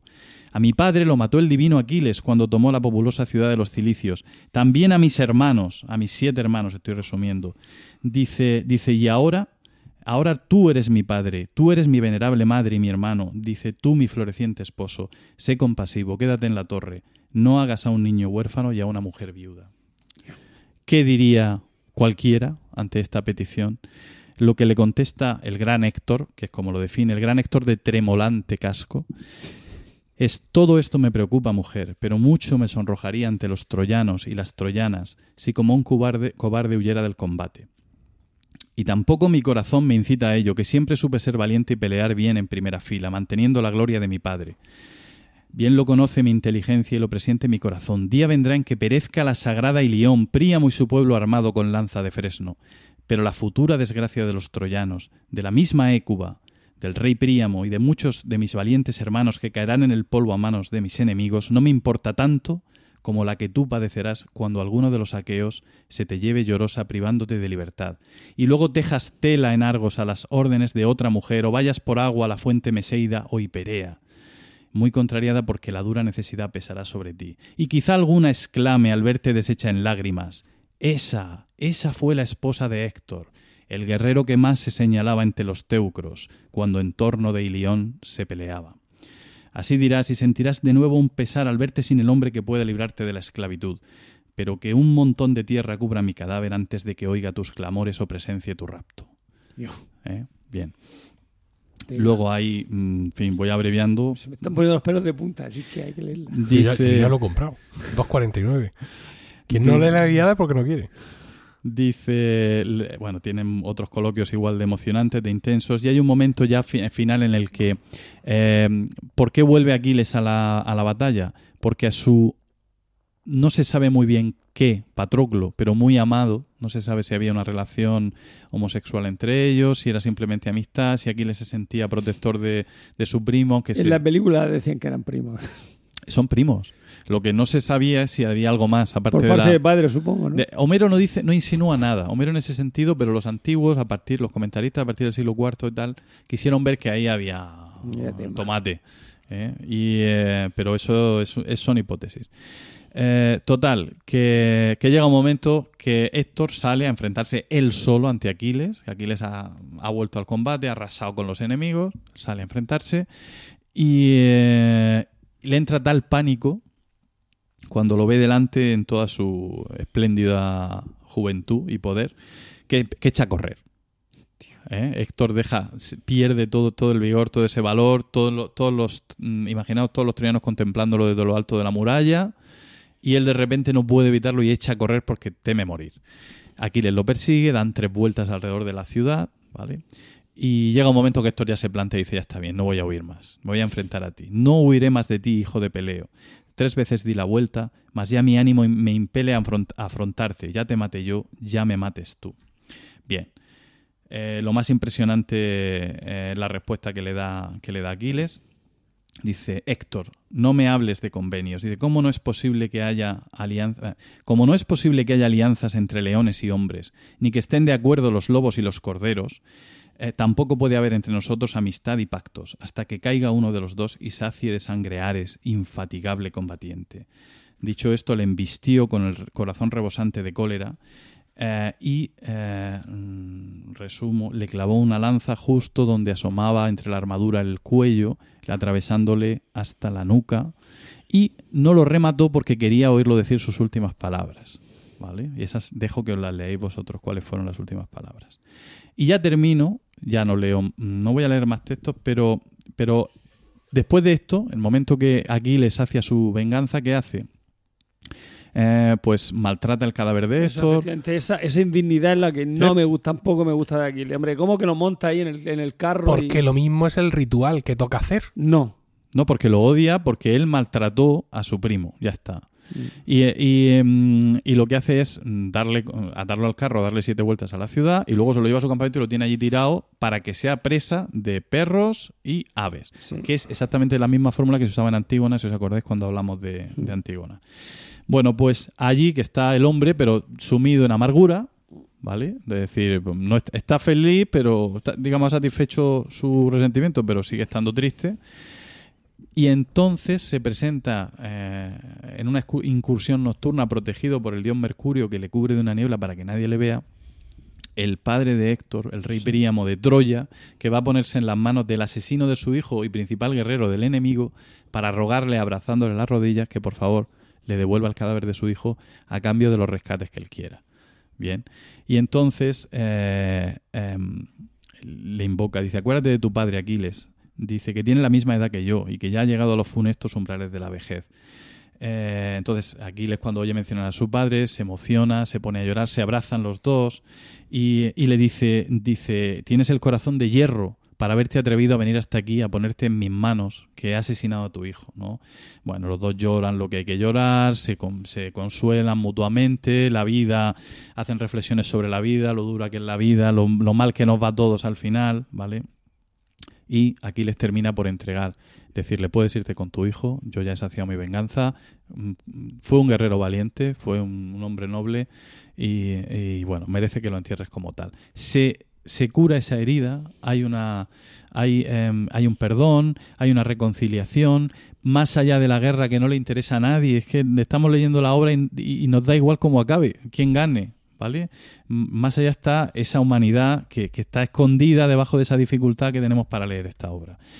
Eh, y bueno, y termina la Ilíada con unas palabras que son, digamos que resumen todo el, todo el espíritu de esta obra. ¿no? Eh, las últimas palabras hacen referencia al amanecer del siguiente día. Dice, más así que se descubrió la hija de la mañana, Eos de rosados dedos, Eos es la aurora, la aurora de rosados dedos, ¿vale? Quedémonos con la metáfora. Se congregó el pueblo en torno a la pira del ilustre Héctor, y cuando todos se hubieron reunido, apagaron con negro vino la parte de la pira a la que la llama había alcanzado. Y seguidamente los hermanos y los amigos, gimiendo y corriéndoles las lágrimas por las mejillas, recogieron los blancos huesos y los colocaron en una urna de oro, envueltos en fino velo de púrpura. Y bueno, con esto eh, dando las gracias a Homero y a vosotros por haberme dado la ocasión de hablar de este tema que me encanta, me apasiona y que tenemos que conseguir que la gente se acerque a estas cosas con otra con otro espíritu, con otra mente, ¿no? Sin pereza, sin miedo, ¿de acuerdo? A mí me ha emocionado. Bravo. Vale, Bravo. Nada. Bravo a, a Homero. Bueno, como decía Paco, ¿quién iba a esperar acabar un podcast así, habiendo empezado hablando del Ladybug? Que está muy bien, ¿eh? pero claro, Genial. evidentemente no es lo mismo. Y con esto eh, hemos llegado al final de este vigésimo octavo capítulo, que esperamos hayáis encontrado gratificante y divertido. Gracias por el tiempo que habéis dedicado a escucharnos. Esperamos vuestros comentarios en emilcar.fm barra romanos locos, donde también encontraréis otras formas de contactar con nosotros. Mientras llega nuestro siguiente capítulo, quizá el mes que viene, recibid todos un saludo y recordad que ante cualquier adversidad de la vida, lo mejor es tomarse un segundo para respirar profundamente y decir, ¡Están locos estos romanos!